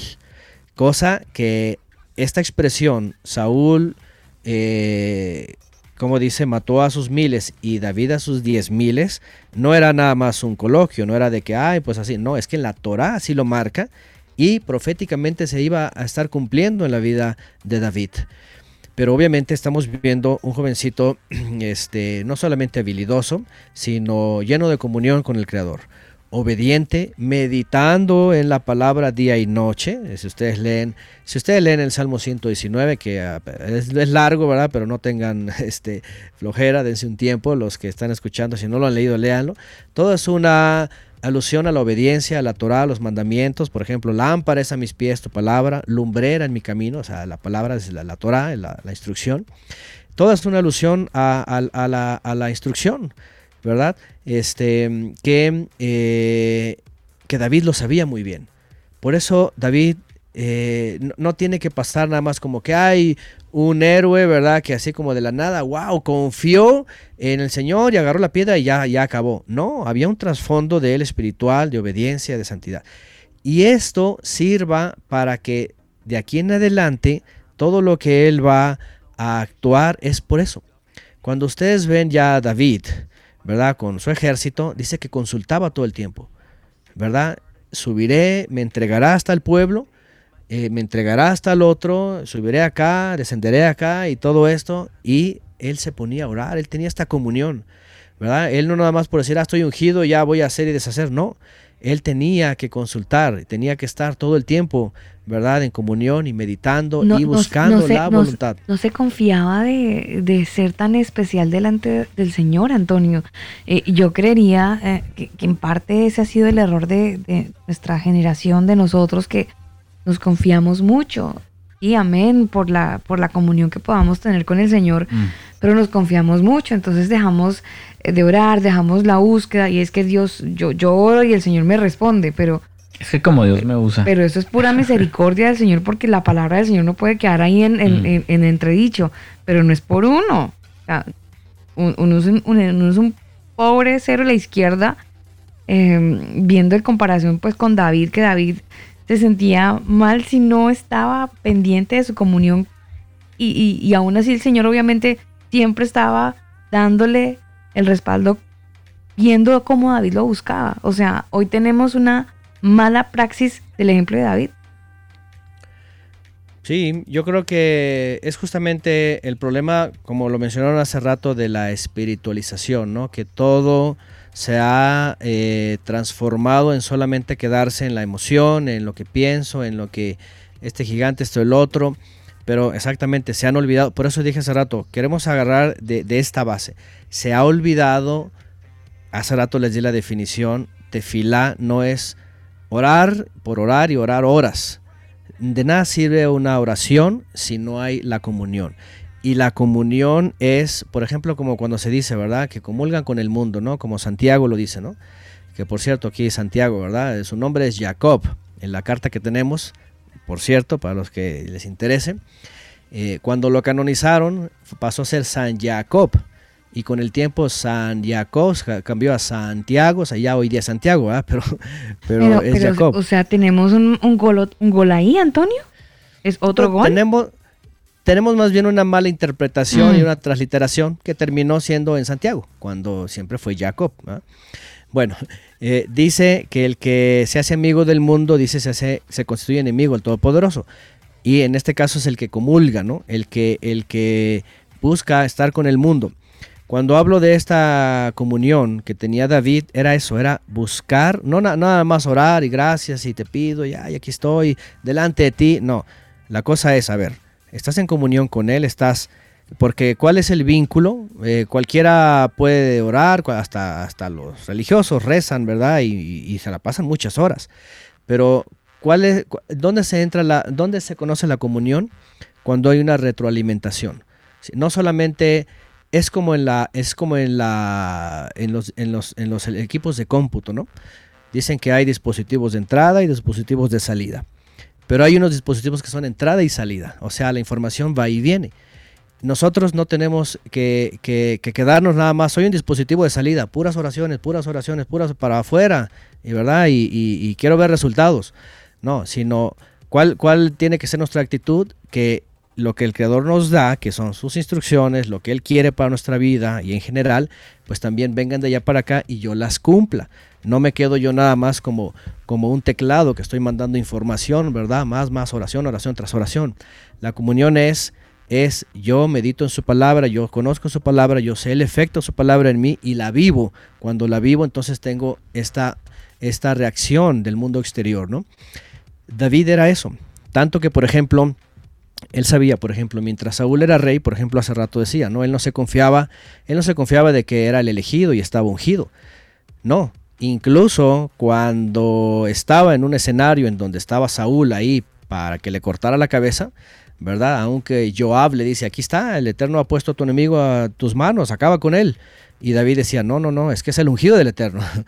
El Eterno lo va a quitar en su momento, ¿no? Él pensaba así, pero no soy yo para venir a quitarle la vida al ungido del Eterno. O sea, le tenía todavía respeto. Decía, todavía vive, es elegido por el Eterno. Bueno, ahí está. Y eso que ya la unción ya no estaba con Saúl. Pero David no tomaba esa posición. Es más, era, era sencillo, era simple. Decía, no, no actúo yo, sino el Creador va a poner en su momento las cosas que tiene que poner. Entonces David era eso, la comunión es eso, es, es, es esa retroalimentación. No actúo yo, espero que la revelación y el tiempo del eterno o la palabra del eterno me lo diga. Por ejemplo, él veía cada circunstancia, es más, al final de sus días él, él empieza a dar órdenes a Salomón y empieza a hablar de algunos personajes, por ejemplo, que tenían que morir. ¿Verdad? ¿Por qué? Porque fueron asesinos, porque cometieron traición, por una cosa, por la otra. Y, y él lo que, lo que le da las últimas instrucciones a Salomón, por ejemplo, es, es eh, ejecutar según el juicio, ¿verdad? De la Torah lo que tenía que ejecutarse. En su vida, David siempre tenía que proceder así. ¿Procedo o no procedo? ¿Cómo procedo aquí? ¿Cómo procedo allá? ¿Verdad? Aún, aún este, en las situaciones tan sencillas como en las situaciones tan complejas, ¿no? Esto es la comunión. Por eso el Eterno se agradó de él, ¿verdad? Porque veía en él que tenía comunión, sabía escuchar al Creador y accionaba en el momento que era necesario, ¿no? Bueno, sabemos esta historia de él, ¿verdad? La vamos a ir recordando rápidamente. Después de eso sabemos que hay una gran batalla, ¿verdad? Y los filisteos son derrotados. Obviamente, pues Goliat, ¿verdad? Queda postrado, eh, le cortan la cabeza, le toman la espada también. De hecho, la espada estaba, estaba como, como un trofeo, ¿verdad? Eh, con los levitas todo el tiempo. Eh, y después, de hecho, la recupera David. ¿Se acuerdan esa escena, no? Cuando va David a esconderse ahí con justamente con, con los ministros, que ya hablamos eh, hace eh, la vez pasada, ¿no? De ellos. Pero eh, importante es que cuando David es empezado a ser conocido y obviamente las dice que las doncellas de Israel le cantaban este canto, ¿verdad? Que Saúl mató a sus miles y David a sus diez miles, pues ya sabemos, ¿verdad? El hombre que ya estaba en retroceso, eh, Saúl, pues empieza la envidia, empieza el enojo, empieza la persecución y ya sabemos toda esta historia, ¿no? Aunque hay un buen afecto con su hijo Jonatán y David y tienen toda esta, este, de hecho Jonatán sabe y entiende, ¿verdad? Que su padre está en una situación difícil y que David es el elegido, es el ungido.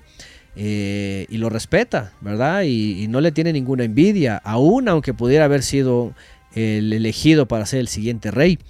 Eh, pero obviamente aquí el problema era Saúl. Saúl estaba eh, sumido, ¿verdad? En su arrogancia, en su, en su orgullo y obviamente pues lleno de envidia, ya sabemos lo que pasa, ¿no? Empieza una persecución contra David, le hace varias trampas ahí, eh, lo pone a prueba, David, David es un hombre que, que este, es muy, ¿cómo se puede decir? Muy abierto, ¿verdad? Confía, eh, etcétera. Por ejemplo, cuando le dice, eh, si bajas y te, me traes tantos prepucios de los filisteos y todo esto, ¿verdad? él va y hasta le trae el doble, ¿no? Eh, casi como cumpliendo lo que dijo Yeshua, ¿no? Si te piden 10, tú tráele 20, ¿no? Era una especie de, no solamente te voy a obedecer, te voy a obedecer de más, te voy a ser muy excelente, ¿no? Entonces, todo esto era parte de lo que estaba viviendo y su carácter lo vemos ahí, lo vemos sencillo, lo vemos fiel, ¿verdad? Nunca vemos traición, nunca vemos eh, arrogancia, nunca vemos que quiere eh, suplantar al- a, Saúl o, más bien darle un golpe de estado, nada, él solamente lo vemos como, como alguien que le tiran piedras y, así como que, ay, me dieron, pero no sé quién fue y no importa, y otra por acá y otra por allá, y así como que, ay, mejor me hago un lado, mejor me quito, mejor me escondo, mejor me voy. Aquí no me quieren, ya me di cuenta que no me quieren, ya me voy. Entonces David fue eso. En vez de proclamar o decir, ya yo fui ungido y tú vas a caer y algo y guerra contra Saúl, no.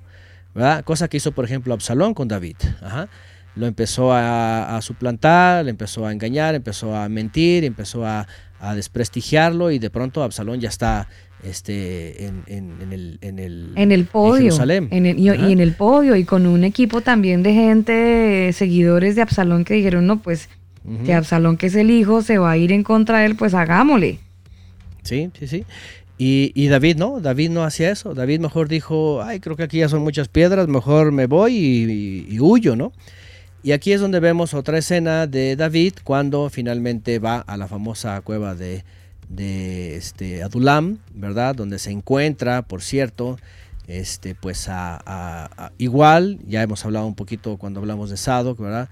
Este, descendientes de Sadok ahí, de hecho hay descendientes de Corea ahí, hay gente eh, perseguida, dice que están los menesterosos, los pobres, los endeudados, hay un montón de gente que está siendo excluida del reino, están siendo perseguidos, eh, están padeciendo injusticia, y llega David ahí también y se esconde con ellos, ¿verdad? Eh, pero obviamente vemos aquí que el Eterno va a hacer algo con todos estos, ¿no? De aquí es donde salen los valientes de David. Entonces, ¿qué es lo que va a hacer? El Creador va a ir poco a poco, ¿verdad? Mostrándole a Saúl su decadencia, hasta que finalmente pues viene, bueno, vienen estas persecuciones donde David tiene la oportunidad pues de acabar con él y él dice, no, ¿quién? No puedo levantar la mano contra el ungido del Eterno, ¿verdad? Este, se lo hace, lo demuestra incluso a Saúl. Saúl con todo y todo a veces lo perdona y otra vez le tiene más odio. Y están así, está todo este asunto hasta que finalmente pues eh, muere en una batalla, incluso muere Jonatán y hay toda una tragedia ahí en la familia, queda un solo descendiente y además queda lisiado y todo lo demás. Pero eh, finalmente pues David eh, paso a paso, fíjense, ahora eso es algo importante, eso es algo importante, no solamente, ay, soy el ungido y voy a, a destruir al gigante y ya gané, que eso espiritualizan mucho, ¿no? David, ahora sí que fue su, su debut, ¿verdad? Eh, y, por decirlo de alguna forma, ¿no? Pero las pruebas continuaron, las pruebas, las luchas, las persecuciones, o sea, no nada más fue el gigante, y yo creo que hubo, hubo gigantes más grandes, ¿eh? Eh, que, que, el simple filisteo, ¿no? Hablando de las pruebas que tuvo, el mismo, la misma rebeldía de Absalón, ¿no? Por ejemplo, ¿no? O, un gigante que no pudo vencer, ¿no? Que fue la tentación cuando vio a, a Bethsheba, ¿no? A Betsabé. Entonces, y cayó, por cierto, ¿no? Entonces, este, cayó él, David. Entonces, este, vemos a David, bueno, en esta siguiente etapa, lo vemos él confiado, él seguro, él obediente. Por supuesto, no, no se va de lado, no se pierde la, la, la trayectoria y la escena, pues que es un hombre guerrero, ¿no? Es un hombre guerrero, sanguinario, en el sentido de que cuando se trata de ir contra un pueblo, hasta, hasta destruyen pueblos, ¿eh? familias enteras.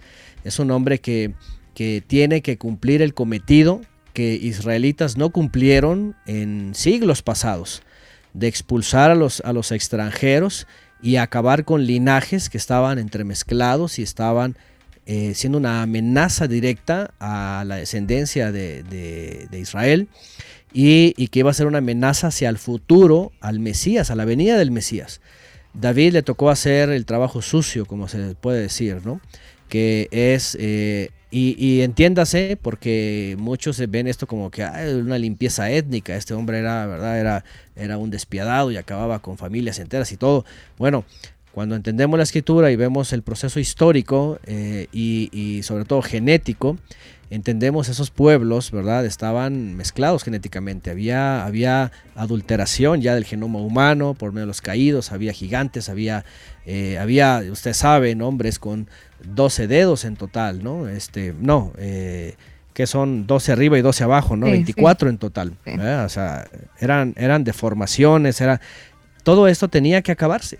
Si el pueblo de Israel no lo había hecho antes y, se estaba empeorando esta situación genética, ¿verdad? Y de la gente y que era una amenaza al linaje de Israel, bueno, el Eterno tuvo que usar a David y a sus valientes, estos famosos hombres, ¿verdad? Que, que pues también eran unos guerreros, eran hombres también eh, con, con dones especiales, ¿no? En fuerza, en resistencia, en enojo, en coraje, en, en lucha, etcétera. Finalmente el Eterno estaba con él, con ellos, ¿no? Lo- Los, los, los soplaba, los capacitaba para tener estas luchas, ¿no? Entonces, este, sí, era lucha, ahora sí como se dice, cara a cara, ¿no? Mm. Este, frente a frente, ¿no? Antonio, Y- volviendo al tema de, de David y su, y su, y su cercanía con, con Betsabe, eh, es muy curioso pensar y, ver el, Señor que permite que, bueno, ella tiene esta relación con, con, David. Creo que todos conocemos realmente la historia eh, de principio a fin, pero lo que de repente no se cuenta es que ella sigue siendo mujer de David. Eh, este niño pues muere, pero, pero vienen otros hijos de Betsabe. Entre esos hijos creo que está Salomón. Sí, de hecho es Salomón el que le sigue y él es el que hereda el reino, por cierto. Sí, aquí vemos, eh, bueno, vemos obviamente cosas de- dentro de su contexto, ¿no? Eh, número uno, antes de Betsabé, David ya tenía más esposas. Tuvo esposas eh, y concubinas, de hecho, ¿no? Pero, pero es fue, algo- fue una mujer que él amó, digamos que podría ser el ejemplo parecido como Abraham y Sara, que Abraham tenía a esta otra señora, pero pues Sara era su, su, amor querido. ¿Podría verse Betsabe como un amor querido, prohibido pero querido? Eh, bueno, mm, déjenme que va- vayamos poco a poquito porque hay antecedentes. Ajá, porque cuando se llega acá eh, es un poco desconcertante también, ¿no? Porque dice que la vio y la codició. O sea, no era de que, ah, ya la vi, ya la amé y la quiero para mi esposa, ¿no? La verdad es de que, de que fue concupiscencia, ajá. Fue un deseo carnal, eh, realmente, ¿no? Si la amó al final, este, como esposa o no, eso no lo sabemos porque, por ejemplo, tenía, tenía otras esposas, ¿no? Aquí la pregunta es a cuál amaba o amaba a todas, ¿no? Además de las O, concubinas. o ¿no? no amaba ninguna. o no amaba ninguna, Mm. ¿no? Por ejemplo, ¿no? Entonces, no hay algo como, por ejemplo, Abraham. Abraham amó a Sara y Tantán, ¿no? Aunque Sara le permitió tener a Agar, no amó a Agar, ¿verdad? Solamente lo que quería Sara, que le, le diera un hijo, ¿no? O como Jacob, que Jacob claramente pues dice que amó a Raquel, ¿verdad? Y a Lea la despreciaba, aunque el Eterno también en un momento le dijo, pues, pues vas a amar también a, a Lea, ¿no? Y le cerró la matriz a Raquel. Entonces, estas cosas son, son un poco desconcertantes porque, porque la forma en la que llega su vida. Ahora, también aquí hay que, saber algo. Cualquiera, y, yo creo que todos, lo primero que pensamos, a David, ah, vio a David, le gustó y, y tráemela para acá, ¿no? Pero yo no sé quién se ha puesto a pensar que a quién se le ocurre, ¿verdad? Eh, casi enfrente del rey, en un momento en donde anda por ahí el rey, pues sale eh, sin ropa y, y a bañarse de forma exótica, ¿no? Es decir, pareciera que también hay algo que está buscando Betsabé. Provocación, claro. Pareciera, ah, claro, es una provocación. En el texto hebreo hay, hay algunas adecuaciones, incluso algunas traducciones hebraicas, por ejemplo, ya judaicas, que dicen que eh, Betsabé eh, estaba haciendo una purificación. Ajá. Hay algunas diferencias, ¿no? Pero voy a tratar de mencionar esto porque, porque tiene que ver con varias cosas, ¿no? Número uno, eh, todas las mujeres israelitas, y bueno, la Torah lo marca, ¿verdad? Hasta el, hasta el día de hoy, lo que se lo conoce como leyes de pureza familiar. La mujer cuando entra en su periodo tiene que apartarse, por supuesto, del esposo, tiene que pasar su tiempo de nidá, se le llama. Y una vez que termina, entonces viene eh, los, los días limpios que se les llaman y ya el tiempo de purificación para volverse a encontrar con su marido. Entonces se entiende, ¿verdad? Según algunos rabinos, que eh, y en el texto dice que baja a la, piscina, en la, a la mikveh, ese era un lugar especial en donde hacían las purificaciones las mujeres. Entonces, este, pero por otro lado, ¿verdad? Cuando vemos ahí, pues obviamente entendemos que estaba como eh, eh, en, cierta parte a la vista, ¿no? De, cierto público, de cierto lugar. Entonces ocurre algo porque mm, no solo eso, sino que ciertamente parece que Betsabé eh, va a ser una especie de provocación. O sea, nadie sale así como que, ah, la, la, me voy a hacer la purificación y salgo. Uno cuando se está bañando, uno sabe si hay muros en la costa. por supuesto, ¿no? Y por eso se hicieron los baños así, ¿no? Y cerraditos y todo, ¿no? Entonces, no era un baño cual sea, no era de su casa, no era algo especial de que ah, aquí, no, era, era una especie de Mikveh se conoce en hebreo, una especie de piscina, lugar especial donde iban a hacer las purificaciones. Y además, este, pues David tenía como que ahí como que eh, un poco de morbo, ¿no? De acercarse y ver, a ver qué, a ver qué mujer de Israel va, y desciende, ¿no? A la Mikveh. Y pareciera que también este, Betsabe, porque desde principio a fin, Betsabé no dice ni pío, como decimos en México, ¿ah? O sea, pareciera que les, oye, fíjate que el rey te quiere, ¿no? Te está llamando, ¿no? y ya después con la insinuación ella no dice, no, espéreme mi rey, pues yo soy casada, ¿no? Ese es un grande pecado, nada. O sea, parece que va como... Eh, sí, pero, pero cuando uno lee el texto uno creería que es algo que se da solamente en esa escena que todos conocemos y luego se, llega pues a lo que también todos sabemos. No sé si es eh, una mala interpretación mía, pero eh, es posible de repente que la Biblia no lo mencione, no sé si por guardarle la imagen a David o porque definitivamente no pasó, pero es posible que haya existido como un previo a ese momento, es decir, que, que Betsabé se haya estado bañando meses atrás y David ya sabía que esta salía eh, después del día 28 o bueno, qué sé yo, ya como que conocía que ella se bañaba a cierta hora de la tarde y empezó a concebir poco a poco ya. Y a, a acariciar, digámoslo así, ese, ese pecado, ese gusto por esa mujer que era casada, es, es posible que eso se haya dado con David y Betsabé. Ahora, ahora, yo sé que estoy echando un globo muy grande y que pues, no, sé quién lo quiera reventar. A lo mejor usted, eh, em, Antonio, con su, con su, con su sapiencia, pero yo creería que eso no fue una cosa de la noche a la mañana, sino que eso ya venía tejiéndose. Es, ese bordado ya tenía harta cadena y harto punto cadeneta avanzado. Eh, puede ser, ¿eh? el texto no lo dice, pero cabe la posibilidad. ¿Por qué? Porque sí, en efecto, eh, si ella vivía ahí, si era además sus generales, posiblemente pues estaban muy cerca, vivían ahí. y, eran como, como, como gente cercana, ¿no? Y que además, pues, mientras estaban en batalla, era una de esas veces que David estaba en el, en el palacio, ¿verdad? Puede ser, puede ser que seguramente la conocía, ¿no? Porque pues si, si Urias era pues uno de sus, de sus soldados y era también pues conocido en parte, eh, no creo que como que fuera algo extraño, en efecto, ¿no? Puede ser, puede ser que, como se dice, ya le había echado el ojo, ¿no? Y, y aunque el texto, por ejemplo, si vamos a las versiones, dice que eh, se paseaba sobre el terrado de la casa del rey y desde el terrado vio a una mujer que se estaba bañando. Como que no la identificó, como que de hecho hasta mandó a preguntar quién es ella, ¿no? Eh, dice que mandó a indagar, dice el, segundo libro de Samuel 11.3. Y uno dijo, ¿no es esta Betsabé, hija de Eliam, mujer de Urías, Eteo? Ajá. Y dice, envió David mensajeros y la tomó y cuando ella fue a él, él se acostó con ella, pues acababa de purificarse, fíjense aquí está, acababa de purificarse de su impureza. Eso es lo que yo les decía. Sí. Ajá, Estaba, estaba haciendo el- lo que se conoce como el, el baño en la, eh, estaba haciendo la tevilá, ¿no? De, de- en la mikveh. Entonces, pareciera que el texto eh, dice que... Como que pasó una el- cosa tan de repente, ay, como que pecamos tan de repente, no nos dimos cuenta y ya estábamos acostados. Aparte, ¿no? Mm. Aparte es lo que les mencionaba, ¿no? Independientemente si ya la había visto antes, supongamos que sí o supongamos que no. Aquí el punto es de que eh, él no se detuvo para nada.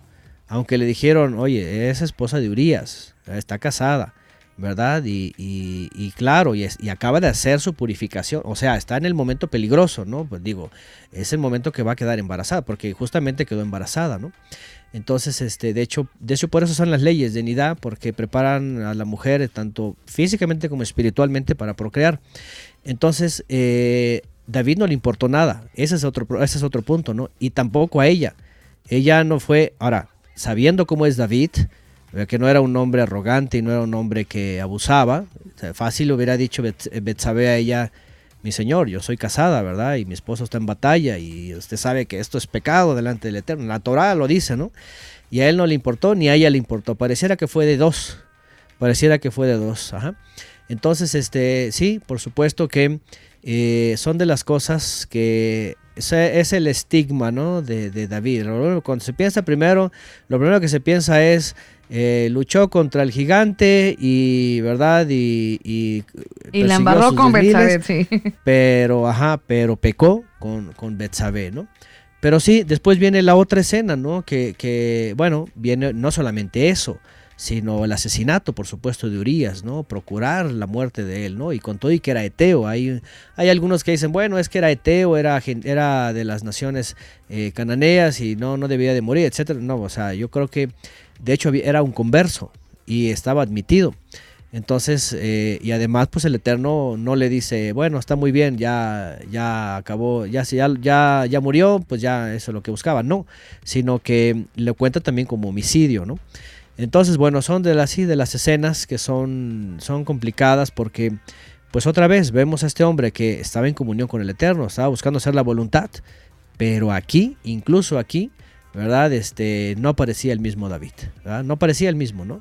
Pareciera que, obviamente, y aquí es donde vemos esta otra parte, ¿no? Que eh, es una cosa, por supuesto, es eh, la prueba, que él estuvo probado todo el tiempo, y otra cosa es la concupiscencia, ¿no? La tentación. La tentación siempre va a ir eh, mostrando las concupiscencias, los deseos de la carne, ¿no? Entonces, bueno, eh, sí, esta escena ahí está. Y bueno, si ya pasamos a, este momento, porque bueno, cuando muere David, estaba yo mencionando, finalmente caen y hay una sustitución. David es reconocido como rey en el sur de Israel, eh, está reinando ahí por eh, siete años, si no me lo recuerdo, y ya después, no, por tres me parece, y ya después eh, sube a Jerusalén, bueno, era la ciudad de los Jebuseos, en la conquista, y finalmente pues se establece ahí, ¿no? Entonces, este, viene todo esto, viene todo lo que, lo que vemos. Ahora, antes de eso hay algo más importante que tenemos que mencionar, ¿verdad? Este, en, en- en todo este tiempo. Porque eh, una vez que David ya está, por supuesto, en, este, en Jerusalén, viene algo que nos va a traer, y esto vamos a recordar lo que está. ¿Dónde está? Estábamos en. Primera de Samuel, pero creo que no es por ahí. Ajá, vámonos al, al segundo libro de Samuel.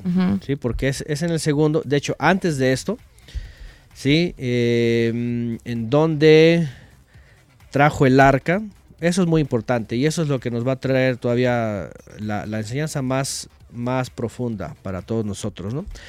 Eh, porque dice que en el segundo libro de Samuel, capítulo 5, es proclamado rey. ¿Cinco o seis? Ajá. Eh, voy, a, voy primero un poquito antes. En el 5 es proclamado rey. Ajá. En el 5-6 dice que toma la fortaleza de Sion, que es el monte Sion, en donde está, eh, está en Jerusalén. Y luego dice que mm, eh, se habla de sus hijos que nacieron en eh, los primeros hijos. Después derrota a los filisteos. Ajá. Y en el 6 es el preámbulo. En el 6 dice que David intenta llevar el arca a Jerusalén. Ajá. Dice que David volvió a reunir a todos los es- escogidos de Israel, dice 30 mil, y se levantó y partió a Baalá de Judá con todo el pueblo. Bueno, dice que eh, tenía consigo para hacer pasar de allí el arca de Elohim sobre la cual era invocado el nombre del Eterno de los ejércitos que moraba entre los querubim. Y bueno, pasa lo de Usa, el famoso Usa, que ahí se quiere caer el arca, la agarra y muere, ¿no? Entonces David dice que eso es muy peligroso, que no están haciendo las cosas bien. Y Verso finalmente tiene verso que... 7. Ajá, verso 7, finalmente tiene que traer las- la- el arca como debe de ser, ¿no? En el verso 12 ya dice que mm, eh, fue dado aviso al rey David diciendo el Eterno ha bendecido la casa de Obed Edom y todo lo que tiene a causa del arca del Todopoderoso. Y bueno, entonces David es cuando se organiza finalmente, ajá, y este... surge algo. Con todo esto, yo, nosotros sabemos y recordamos, por supuesto, lo que dice la escritura, ¿verdad? Que él finalmente lleva el arca, pero hay algo muy importante que aprenderemos aquí y los que nos han seguido, pues lo habrán escuchado. Y esto es lo más, yo creo que es lo más importante, ¿verdad? De cualquier creyente relacionado a la vida de David. Ajá. ¿Por qué? Y que, y que va a apuntar al Mesías, eh, eh, por supuesto, ¿no? Eh, obviamente David ya vimos, y esto viene, viene más adelante, pero ya lo vimos primero, ¿verdad? Lo del pecado con Betsabé. Finalmente es una, es una expresión de un terrenal, el hombre que peca, el hombre que es débil, el hombre que, aunque está ungido, ¿verdad? Este, Muestra la, Eh, la vulnerabilidad del que, del- aún del que está más cerca de Dios, como David. En Sí, el momento que se le da por pasearse, ahí se vuelve vulnerable. ¿sí? Y, sobre todo, sobre todo lo importante, fíjense, porque regularmente toman, lo toman de pretexto para decir, ay, bueno, si David cayó, ay, es que yo también caí, y empiezan con todas estas cosas, ¿no? Este, fáciles, ¿no? De que, bueno, también David cayó, y si David era el hombre de Dios y todo eso, empiezan a decir. Pero en vez de tomarlo como pretexto para el que cae, más bien deberíamos de tomarlo como enseñanza para no caer. Eso es lo más importante. ¿Verdad? Porque si ya vimos que David con toda la unción y con toda la obediencia y la comunión y todo el reino y todo cayó, entonces tenemos que decir, pues quiénes somos nosotros, ¿no? Para, para creer que vamos a resistir. Entonces, eh, o sea, por nuestras propias fuerzas, ¿no? Entonces, lo que más bien lo que tenemos que hacer aquí es eh, recordar siempre cómo comienza el pecado, cómo lleva un procedimiento y cómo concluye, ¿sí? Y antes, y, y para eso está la Torah, Porque aunque tenía la Torah David, pues eh, básicamente la envolvió, la guardó y se olvidó de ella y procedió según su carne. Entonces, la enseñanza, antes de tomarlo como pretexto, debe ser más bien una enseñanza. A ver, cuando empezamos a ver que ahí viene la tentación o que la concupiscencia se hace manifiesta, desde ahí, ah, párale, porque ya sabemos la consecuencia. Entonces, número uno, tomarlo como una enseñanza previo a caer, porque lo otro ya va a ser ya va a ser abuso, ¿no? Bueno, pues si David cayó, si este cayó, si el otro, así que pues, ah, yo soy igual, ¿no? Entonces, no. ¿Por qué? Porque ya, los, ya lo conocemos, ya lo sabemos todavía. Lo siguiente fue esto, o bueno, antes de eso obviamente fue esto que vamos a leer acá en, en el segundo libro Samuel capítulo 6. ¿Qué vemos aquí de David? David nos va a demostrar esa parte que, el Eterno estaba viendo de él. No solamente la obediencia, la meditación, la búsqueda, la comunión y hasta, hasta este momento iba todo bien. ¿sí? Y David tiene una eh, preocupación, ¿verdad? Porque dice que conquista Jebús, establece ahí la fortaleza de Sión. Ahí dice que eh, coloca básicamente la capital de Israel, la ciudad de paz, Jerusalén, eso es, en hebreo. Y eh, lo que en un momento dado piensa David es, bueno, yo ya estoy aquí, ya tengo el palacio, ya está todo, pero ¿en dónde está el arca del pacto? llega un momento de paz, llega un momento en donde ya está el país eh, en quietud, ya los, enemigos están cada vez siendo menos, ¿verdad? Y lo que intenta David es lo que nos va a enseñar el Mesías en su momento dado. Otra vez, por eso se llama Ben David, al Mesías. Porque estos actos son los que hablan mucho de él, eh, son los que deberían de estar hablando más, y no solamente hablando, sino nosotros viviendo.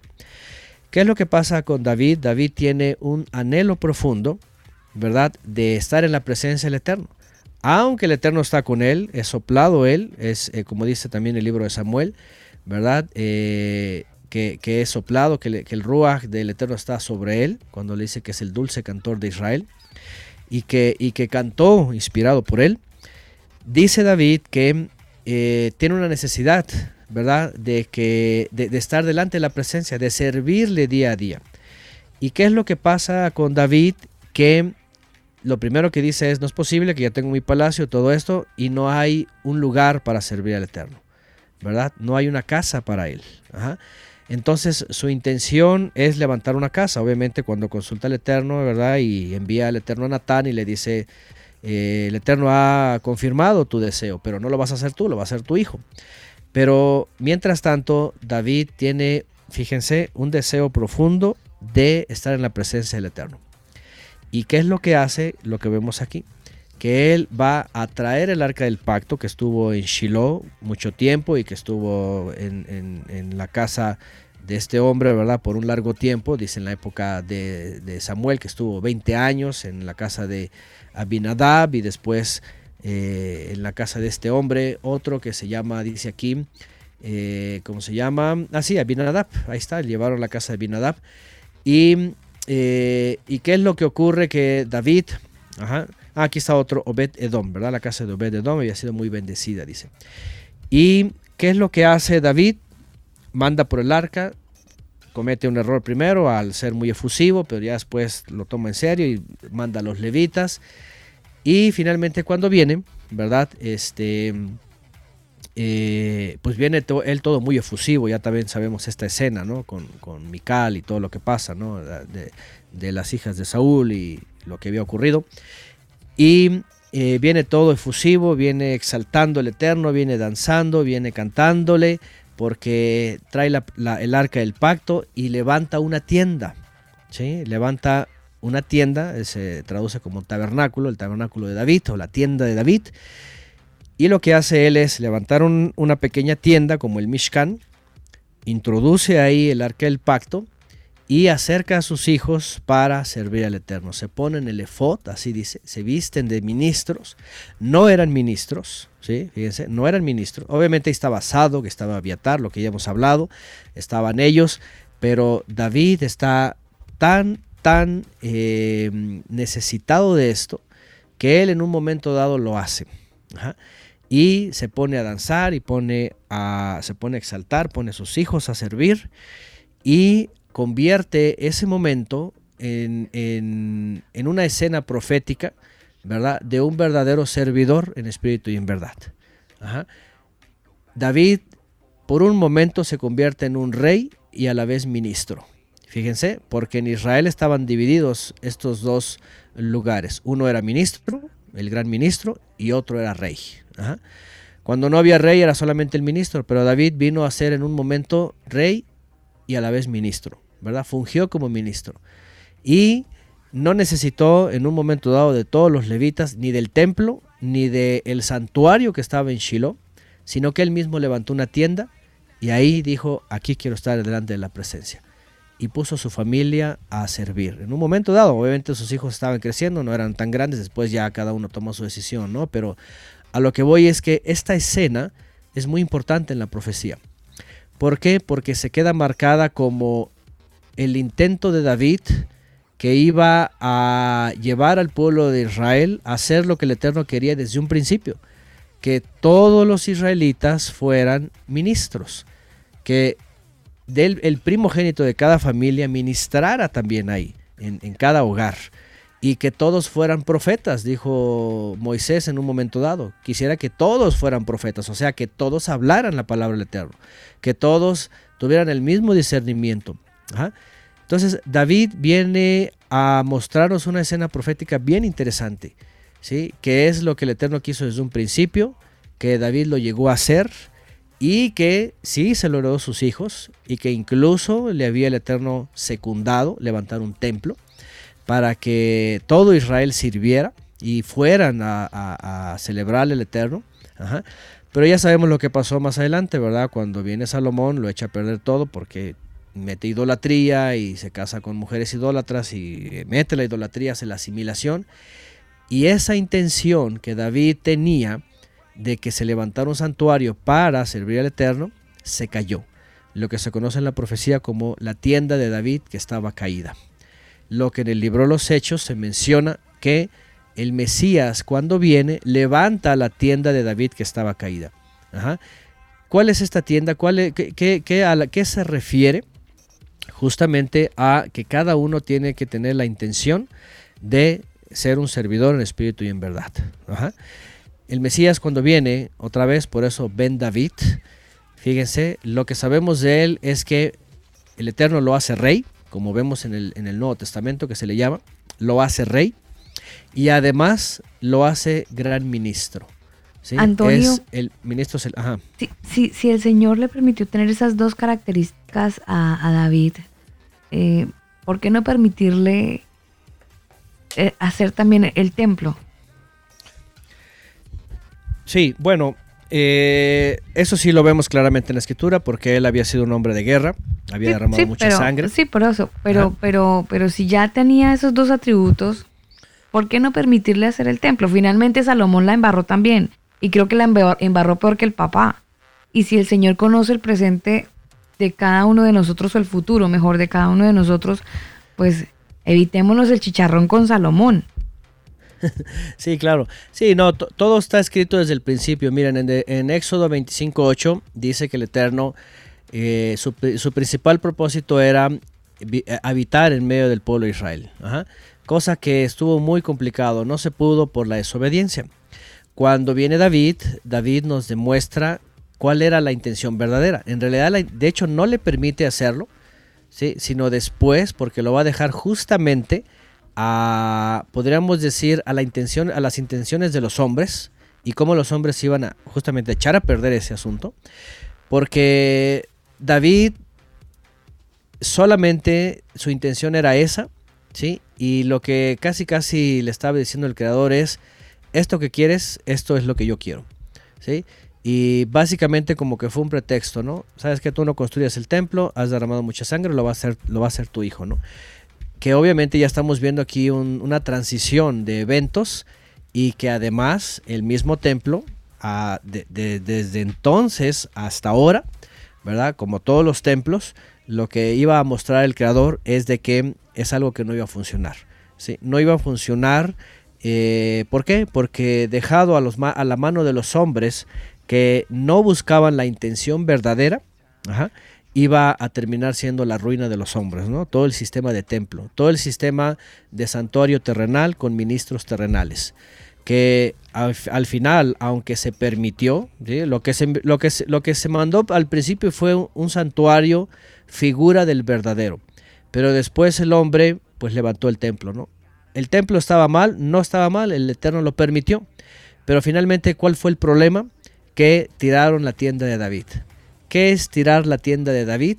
Esa intención que David tuvo, ¿verdad? De buscar y servir en espíritu y en verdad, Ajá, fue cambiada a liderazgo, a jerarquías, a control, a, a injusticias y a un montón de cosas que se fueron, que se fueron arrastrando y que hasta el día de hoy se arrastran en templos chiquitos, ¿no? En templos de todo tipo, ¿no? Que ya hemos hablado de eso. Ustedes recuerdan que hemos hablado cómo todos esos sistemas se vienen a representar hoy día en todos estos templos, ¿no? Jerarquías, influencias, los hijos, las divisiones, los pleitos, todo lo que ocurre finalmente es lo que, lo que el Eterno estaba mostrando, ¿no? Lo más Eh, complicado, Antonio, es que, eh, de hecho, aquí habla de que eh, Dios está buscando servidores y nosotros hemos enfrascado esa palabrita en adoradores y solamente lo enfocamos para el momento en que X hermanito está parado en un escenario tocando un instrumento o cantando alguna canción para, para Dios. Y, y, y- y ya, ah, es que como yo no toco instrumentos o yo no canto, pues entonces yo no soy un adorador. Y quizás mucha gente dice eso, pero realmente lo que Dios está buscando son servidores. Pero, ¿qué es realmente servir a- al Eterno? Claro. Sí, sí, sí. Eso lamentablemente pues ha generado exactamente, ¿no? Un, un- un ambiente de religión, ¿no? De, filosofía, ¿no? Hasta en los cantos, ¿no? Hay alguien por ahí hace años que decía en un canto yo quiero ser un adorador, ¿no? Y nada más incluso, anda- ah, incluso se quedó en el quiero ser, ¿verdad? Ya ni siquiera eh, yo soy un servidor en espíritu y en verdad. Claro. Ajá. Entonces, y como la otra, ¿no? Hazme un radical. Y la pregunta es, o sea, se queda nada más en hazme, pero tú qué haces para ser radical. O ¿no? sea, hazme, todo- hazme y quiero ser es porque no lo soy. Exactamente, O sea- ¿no? Y sí, y, y la escritura dice todo lo contrario, que en el momento que venimos a través del Mesías al Eterno, a Él, dice que en ese momento somos consagrados servidores, ministros, de hecho, ministros del reino y ministros del rey. Entonces, ajá, se tiene que cambiar la perspectiva, ¿no? De, de- de lo que se ha enseñado a la realidad. Fíjense, todo lo que, todo lo que se, se vio en David, por eso les decía, obviamente respecto a su servicio, su obediencia, su fidelidad, su intención, todo lo que él traía dentro para reconocer al Creador, eh, hasta el momento de que él trae el arca y, se pone el efod y por un momento son ministros y todo esto, todo esto es lo que el Eterno quiso desde un principio. Pero el hombre con sus problemas lo estaba arruinando de tiempo en tiempo. El Eterno tenía que corregir y corregir y corregir. Cuando, cuando pone a David era justamente para poner como una luz en medio de Israel, para decir, esto es lo que yo quiero. Lo que estoy buscando es servidores que me sirvan verdaderamente, de forma eh, íntegra, voluntariamente y que hagan las cosas conforme a yo lo he dicho, ¿no? Pero no, ¿verdad? Cuando esto se transformó totalmente en liturgia, en ritos y en formas y, y- todo lo demás, entonces fue cuando se echó a perder, ¿no? Cuando viene el Mesías, ¿verdad? lo que ya lo hemos repetido en el diálogo con la samaritana, eh, de hecho le dice, le dice, porque ven la división entre samaritanos y los judíos y sus diferentes ritos y sus diferentes lugares y sus pleitos entre ellos, sus divisiones, ¿no? Eh, otra vez, lo- eh, cualquier parecido a la realidad es pura coincidencia, ¿no? Entre denominaciones, templos, iglesias y lo Así que sea. es. ¿verdad? Cada quien dice, no, es aquí, es aquí, es como yo, es que mi templo, que acá, que aquí se siente más y que allá y que no. Y todo eso son los mismos pleitos de siempre, religiosos. Y viene el Mesías en aquella época porque había muchas sectas y cada uno tenía su propio lugar. Y el Mesías dice, ha llegado la hora y ahora es cuando el Creador busca servidores que le sirvan. Así es, y no se trata de emocionalismo, sino de gente que realmente cambie su forma de vida y venga a la obediencia, a la santidad, a la eh, dedicación, a la comunión con el Creador. Y ni siquiera se ocupa un muro, un templo, un monte, un pozo, no se ocupa nada de eso. Y el mismo Mesías lo dijo. No, será, no, es, ni en Samaria ni en Jerusalén. Ya no, ya no se necesita de eso, sino que cada uno en espíritu. Por eso cuando en las enseñanzas del Mesías vemos estas cosas, ¿verdad? Que dice, cuando tú quieras orar a tu padre, ve a tu recámara, incluso ponle seguro y ahí ora porque ahí tu padre te escucha, está rompiendo totalmente con todo el orden terrenal. Porque el, el orden terrenal es en el templo, en la casa de Dios, aquí ven a buscar a Dios, aquí te, aquí te oye, aquí cántale, aquí siente bonito. Todo, todo es lo mismo del pasado. Bueno, hay, cosa que hay- no funcionó. hay algo que sí hay que agradecérselo a toda este pandemia y es que mm, mucha gente que estaba acostumbrada a, a los aplausos, a los shows, a ser admirados, pues cuando se les dijeron no se pueden reunir más en sus iglesias, yo me pregunto, ¿seguirán cantando con la misma vehemencia, con el mismo eh, emoción eh, en su casa ahí encerraditos? Sí. Con, con- con es- Entusiasmo, con sí. esa misma Sí, sí, sí. sensibilidad, porque eh, en las iglesias de Daniel vemos personas que, pues, producto de las canciones, de las luces, eh, son, son muchos factores que hacen que la persona, eh, o corrijo, que entremos, que entremos, porque muy probablemente usted eh, como yo muchas veces hemos estado en esos tiempos de adoración en la iglesia y entonces entramos en ese tiempo de adoración, pero ahora que ya no tenemos nada de eso y que ese tiempo de adoración se ha cerrado y se ha visto limitado a mi voz, a mi, a mi búsqueda, eh, ¿estamos sintiendo al Señor igual? ¿O estábamos dependiendo meramente de lo que pasaba en la iglesia y nuestra relación con el Señor estaba tan delgadita, tan desnutrida, que estaba al punto de la anorexia espiritual? Yo, yo creo que esa, esa evaluación, eh, Daniel y Antonio, la gente la ha tenido que hacer en estos tiempos de, de cuarentena donde las iglesias están literalmente cerradas y no nos podemos reunir. eh, Pero creo que, creo que en México hay, hay lugares o, o- o estados, ciudades donde ya la gente se puede reunir. Pero por lo menos aquí en Chile eso está completamente prohibido. Nada, bueno, en los bares sí se pueden abrir y la gente Claro. se puede reunir. Ahí sí pueden ir. Sí, las, sí los bares reunirse. sí. Pero la iglesia es un foco de contagio, entonces por ese tema na- no se pueden reunir. En Colombia creo que tampoco. Entonces, em, encontrar que eh, esta, esta cuarentena nos ha servido para encontrarnos con el Señor ahora sí, para tener ese tiempo de, de, de, estar a solas con el Señor. A mí me parece muy bueno y creo que muchos además, Antonio, nos hemos dado cuenta que hemos podido tener una relación con el Señor sin tener que depender de la iglesia. Totalmente. Claro, claro, de hecho eso fue en el principio, ¿no? Ahora sí que usando las palabras del Mesías, en el principio no fue así como vimos ahora, en el principio hubiera sido muy fácil, si el principio hubiera sido como ahora, pues Adán y Eva, pues miren, ahí está la sinagoga o ahí está el templo, ahí vayan tal día y hagan esto y lo otro, y ahí hubiera estado el principio de, de- los templos y la religión, pero no fue así. No fue así en el principio, es más, no hubo nada de eso, ni siquiera Abraham, ni siquiera Abraham tenía un lugar, él donde llegaba hacía su altar y ahí servía al Eterno. Y viviendo en obediencia y todo, ahí siempre fue el excelente servidor. Entonces sí, fue el gran problema justamente lo que estamos mencionando, ¿no? En donde, en donde hay una dependencia. De hecho, si ustedes analizan todo el carácter del pueblo de Israel con templo, se van a dar cuenta, ¿verdad? Que el lugar se convirtió en una necesidad. El lugar se convirtió en un amuleto, se convirtió en un fetiche.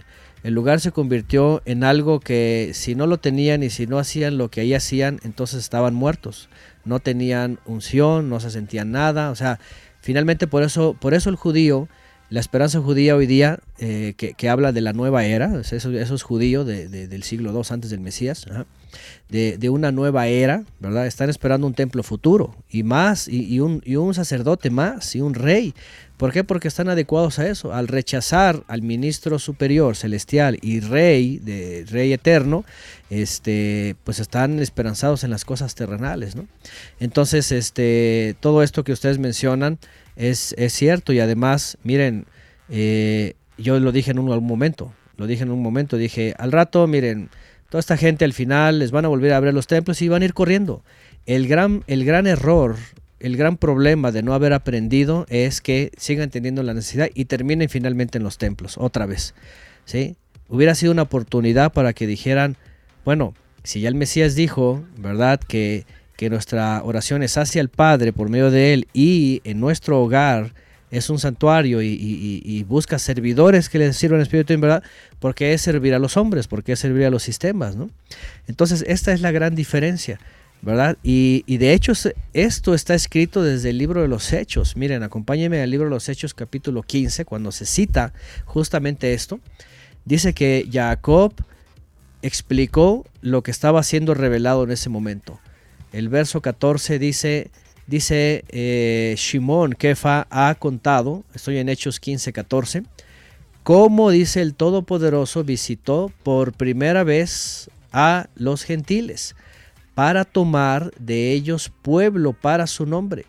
Y con esto concuerdan las palabras de los profetas, como está escrito, después de esto volveré y reedificaré la tienda de David, que estaba caída, y repararé sus ruinas y la volveré a levantar, para que el resto de los hombres vean, busque al Eterno y todos los gentiles sobre los cuales es invocado mi nombre, o sea, o, o me buscan pues. Eh, la, la gente que lee esto de corrido o que cita nomás la profecía y que dice, ay, mira, y el Señor y Él y a las naciones y todo, no ha entendido absolutamente nada. Porque cuando se refiere a la tienda de David, la intención de David y lo que David buscó, esto no es llevarlos a templos, esto no es llevarlos a conciertos y al volumen alto y a que sientan algo por la emoción y, y todos los químicos del cuerpo, ¿verdad? Dopamina y todo empiezan a funcionar y sientan que es la presencia. No, Sí, sí, de verdad. ¿verdad? La- todos lo sabemos, los que, los que hemos pasado por eso sabemos que, oigan, es el volumen, es, es, es la música, como le llaman, ¿no? Eh, ausencia y presencia de sonidos y silencios que en su momento dado con la métrica, la tónica y todo lo demás hacen que la gente esté, aunque esté todo muy bíblico y todo, pero han desviado el propósito que el Eterno quiere. Y además eso no es servir, como ya mencionaron ustedes. Lo llaman adoración allá los salmistas, los adoradores, y todos siguen, pero eso no es. Entiendan que eso es parte, eso hasta en la discoteca y todos salen bien ungidos, ¿no? Bien felices. ¿Eh? Es una terapia, de verdad. ¿Eh? Ah, Hoy día, por ejemplo, los psicólogos saben, hay una, hay una, hay una doctrina, ¿verdad?, de abrazar a los árboles. ¿verdad? El abrazo Sí. genera también química en el cuerpo y, y hay satisfacción a una persona o los que abrazan a los árboles, pero al final creen que es algo espiritual. Cuando el creador nos hizo con estos, estos este, funciones, pero otra cosa es, sí, somos seres emocionales, pero otra cosa es entenderlo a él, obedecerlo, servirlo y hacer lo que él pide. Y finalmente lo que él pide no es estar en el templo, porque por eso el Mesías dijo, esto que ven construido no quedará piedra sobre piedra. Y, y justamente lo que estaba diciendo que se iba a acabar, llega Constantino y empieza a levantar templos, ¿no?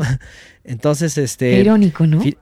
Sí, qué Es irónico. súper eh, súper irónico y la lectura nosotros nunca la hemos hecho desde ese punto de vista, Antonio, porque creemos que era para la época, o sea, pensar en que lo, lo que hicimos fue hacer todo lo contrario.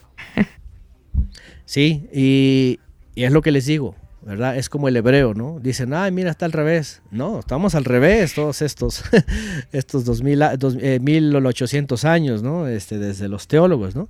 Entonces, este, David, como personaje, eh, en, en estos puntos más elevados que el Eterno quiere mostrarnos del hombre, ¿verdad? Porque sigue siendo un hombre con sus errores, ¿verdad? Con sus arranques y con lo que más podría, cualquier hombre, pero lo que nos está mostrando nosotros, igual como hombres, como mortales, es eso. Número uno, que con el conocimiento de la, to- de la Torah no avancemos hacia la concupiscencia, hacia el pecado.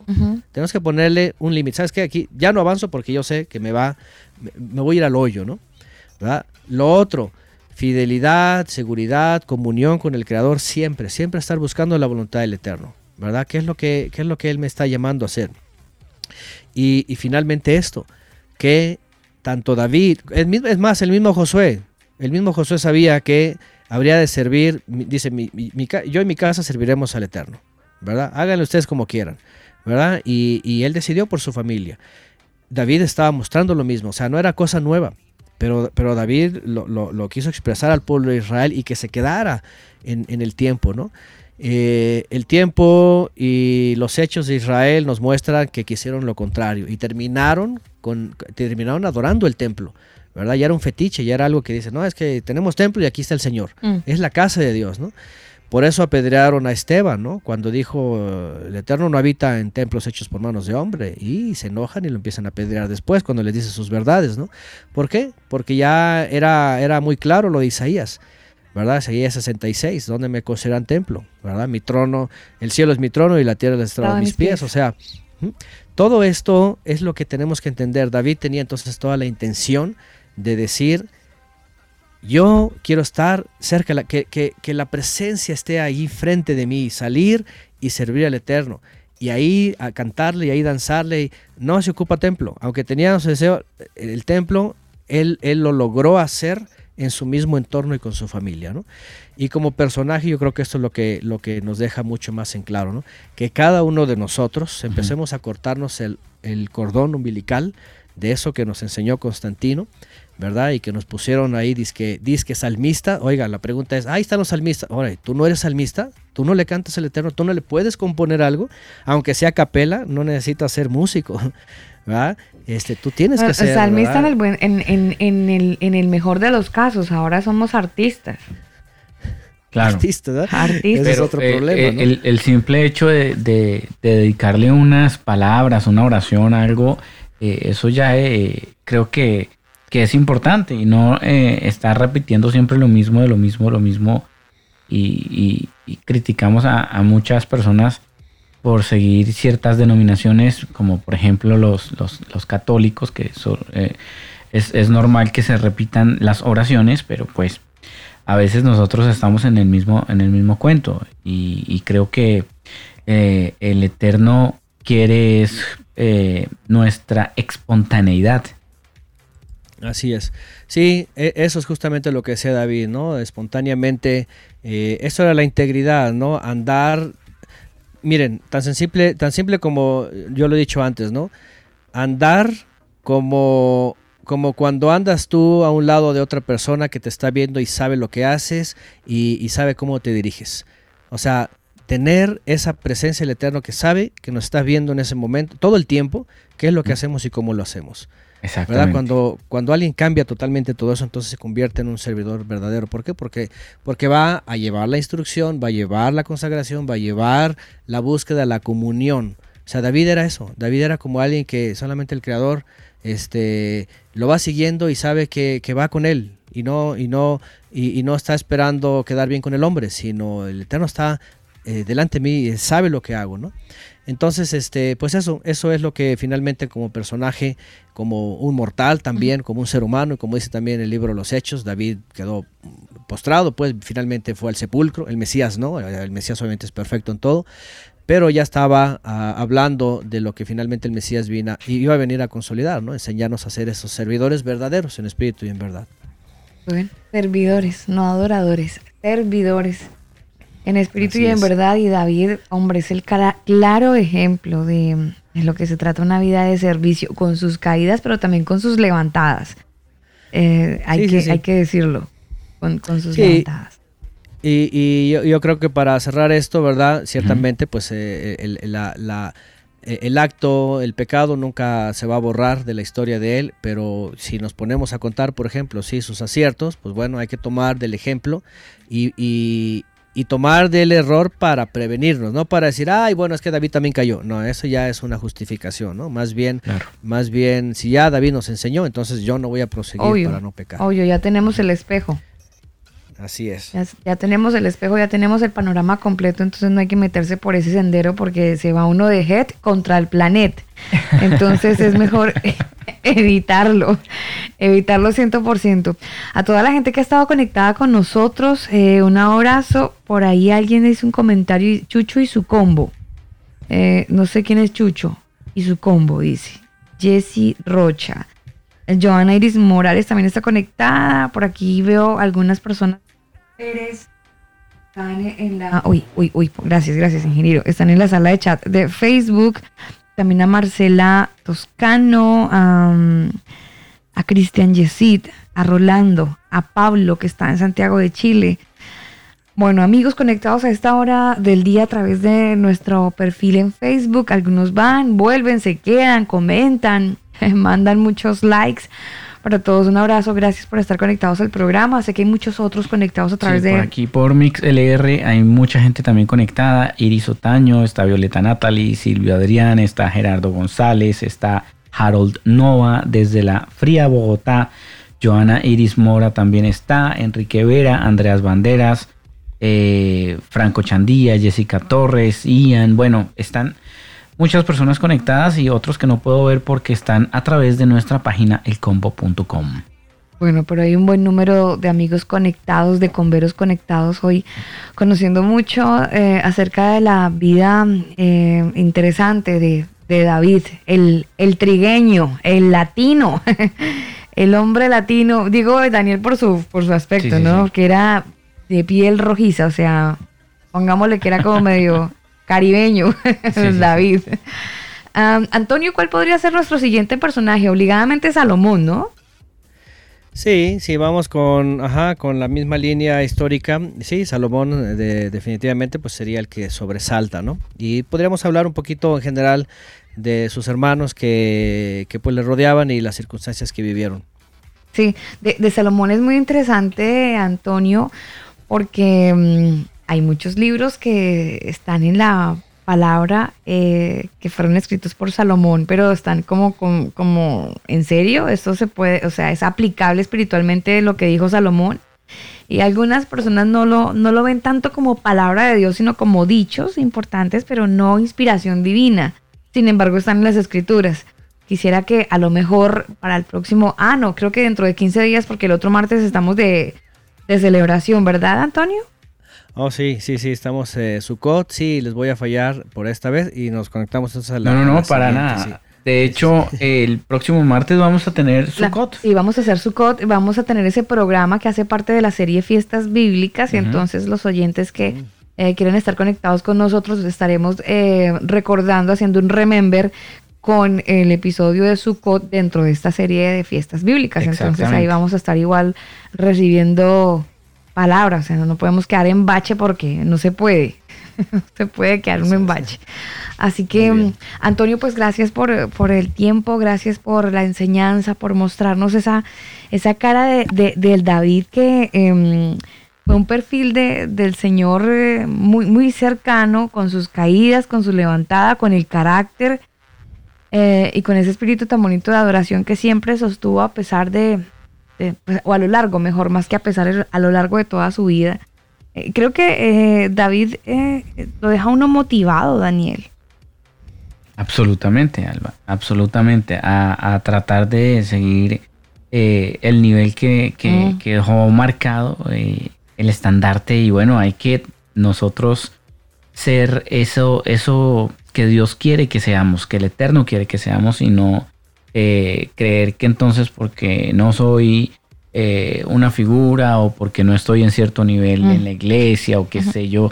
No, no, no, no, no. Creo que todos somos, eh, primero que todos, sacerdotes en nuestra casa y ahí es donde em- deberíamos empezar a, a de- a demostrar que realmente nosotros estamos haciendo la voluntad del Eterno.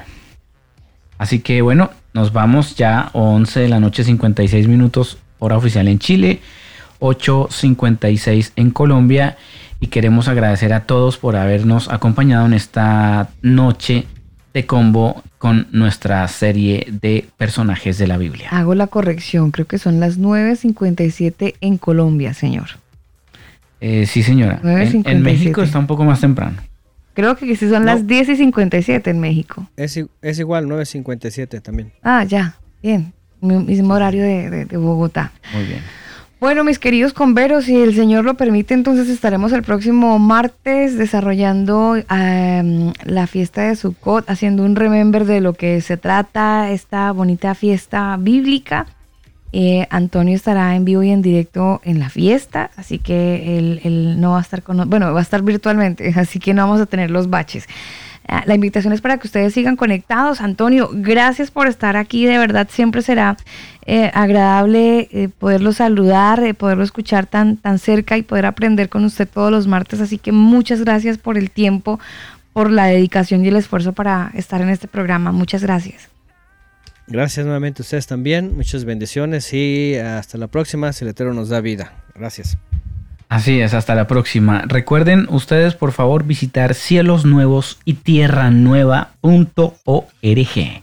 Cielos Nuevos y tierranueva.org. Este programa ustedes lo van a poder encontrar en Spotify, en Google Podcast, Apple Podcast, para que lo puedan escuchar de repente si quieren acompañarse mientras realizan alguna actividad y también quieren edificarse, pues a través del podcast pueden hacerlo en las actividades que puedan realizar y que les permita, pues obviamente, am, estar conectados con, con algo que realmente los edifique. 11.58, nos despedimos con música. Mira, así se titula esta canción. Con esta nos despedimos. A todos un abrazo. Les amamos. Si Dios quiere, mañana estaremos con todos ustedes. Muchas gracias, como siempre, a toda la gente, a Isabela, a Rosy, a Jessie, a Joana. Bueno, besos, abrazos, gracias. Nos, bendi- nos hablamos. Bendiciones. Chao. I reach out into the dark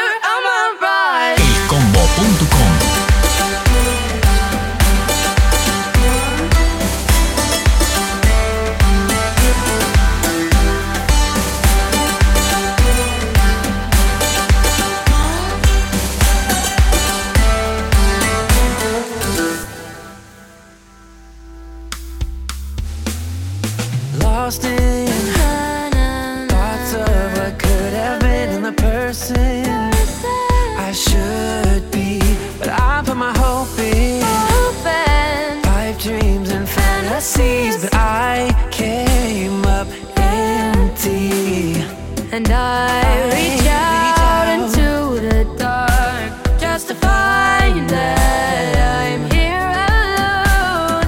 And I it all just to find out I'm running after a mirage. Oh na na, na yeah, oh na na, na yeah. I've been wasting my life away searching in the dark.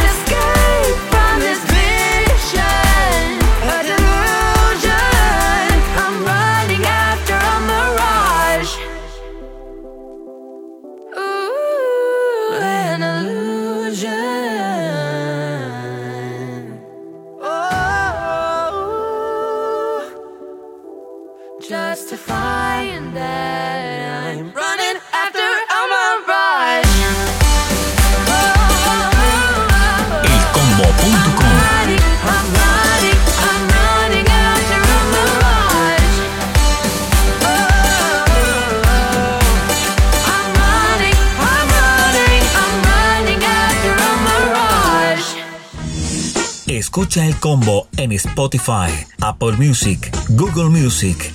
Nosotros te acompañamos.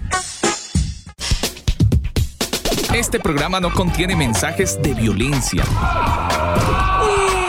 Las situaciones, nombres, personas y lugares descritos en este programa son producto de la ficción. Cualquier parecido con la realidad es pura coincidencia. El combo.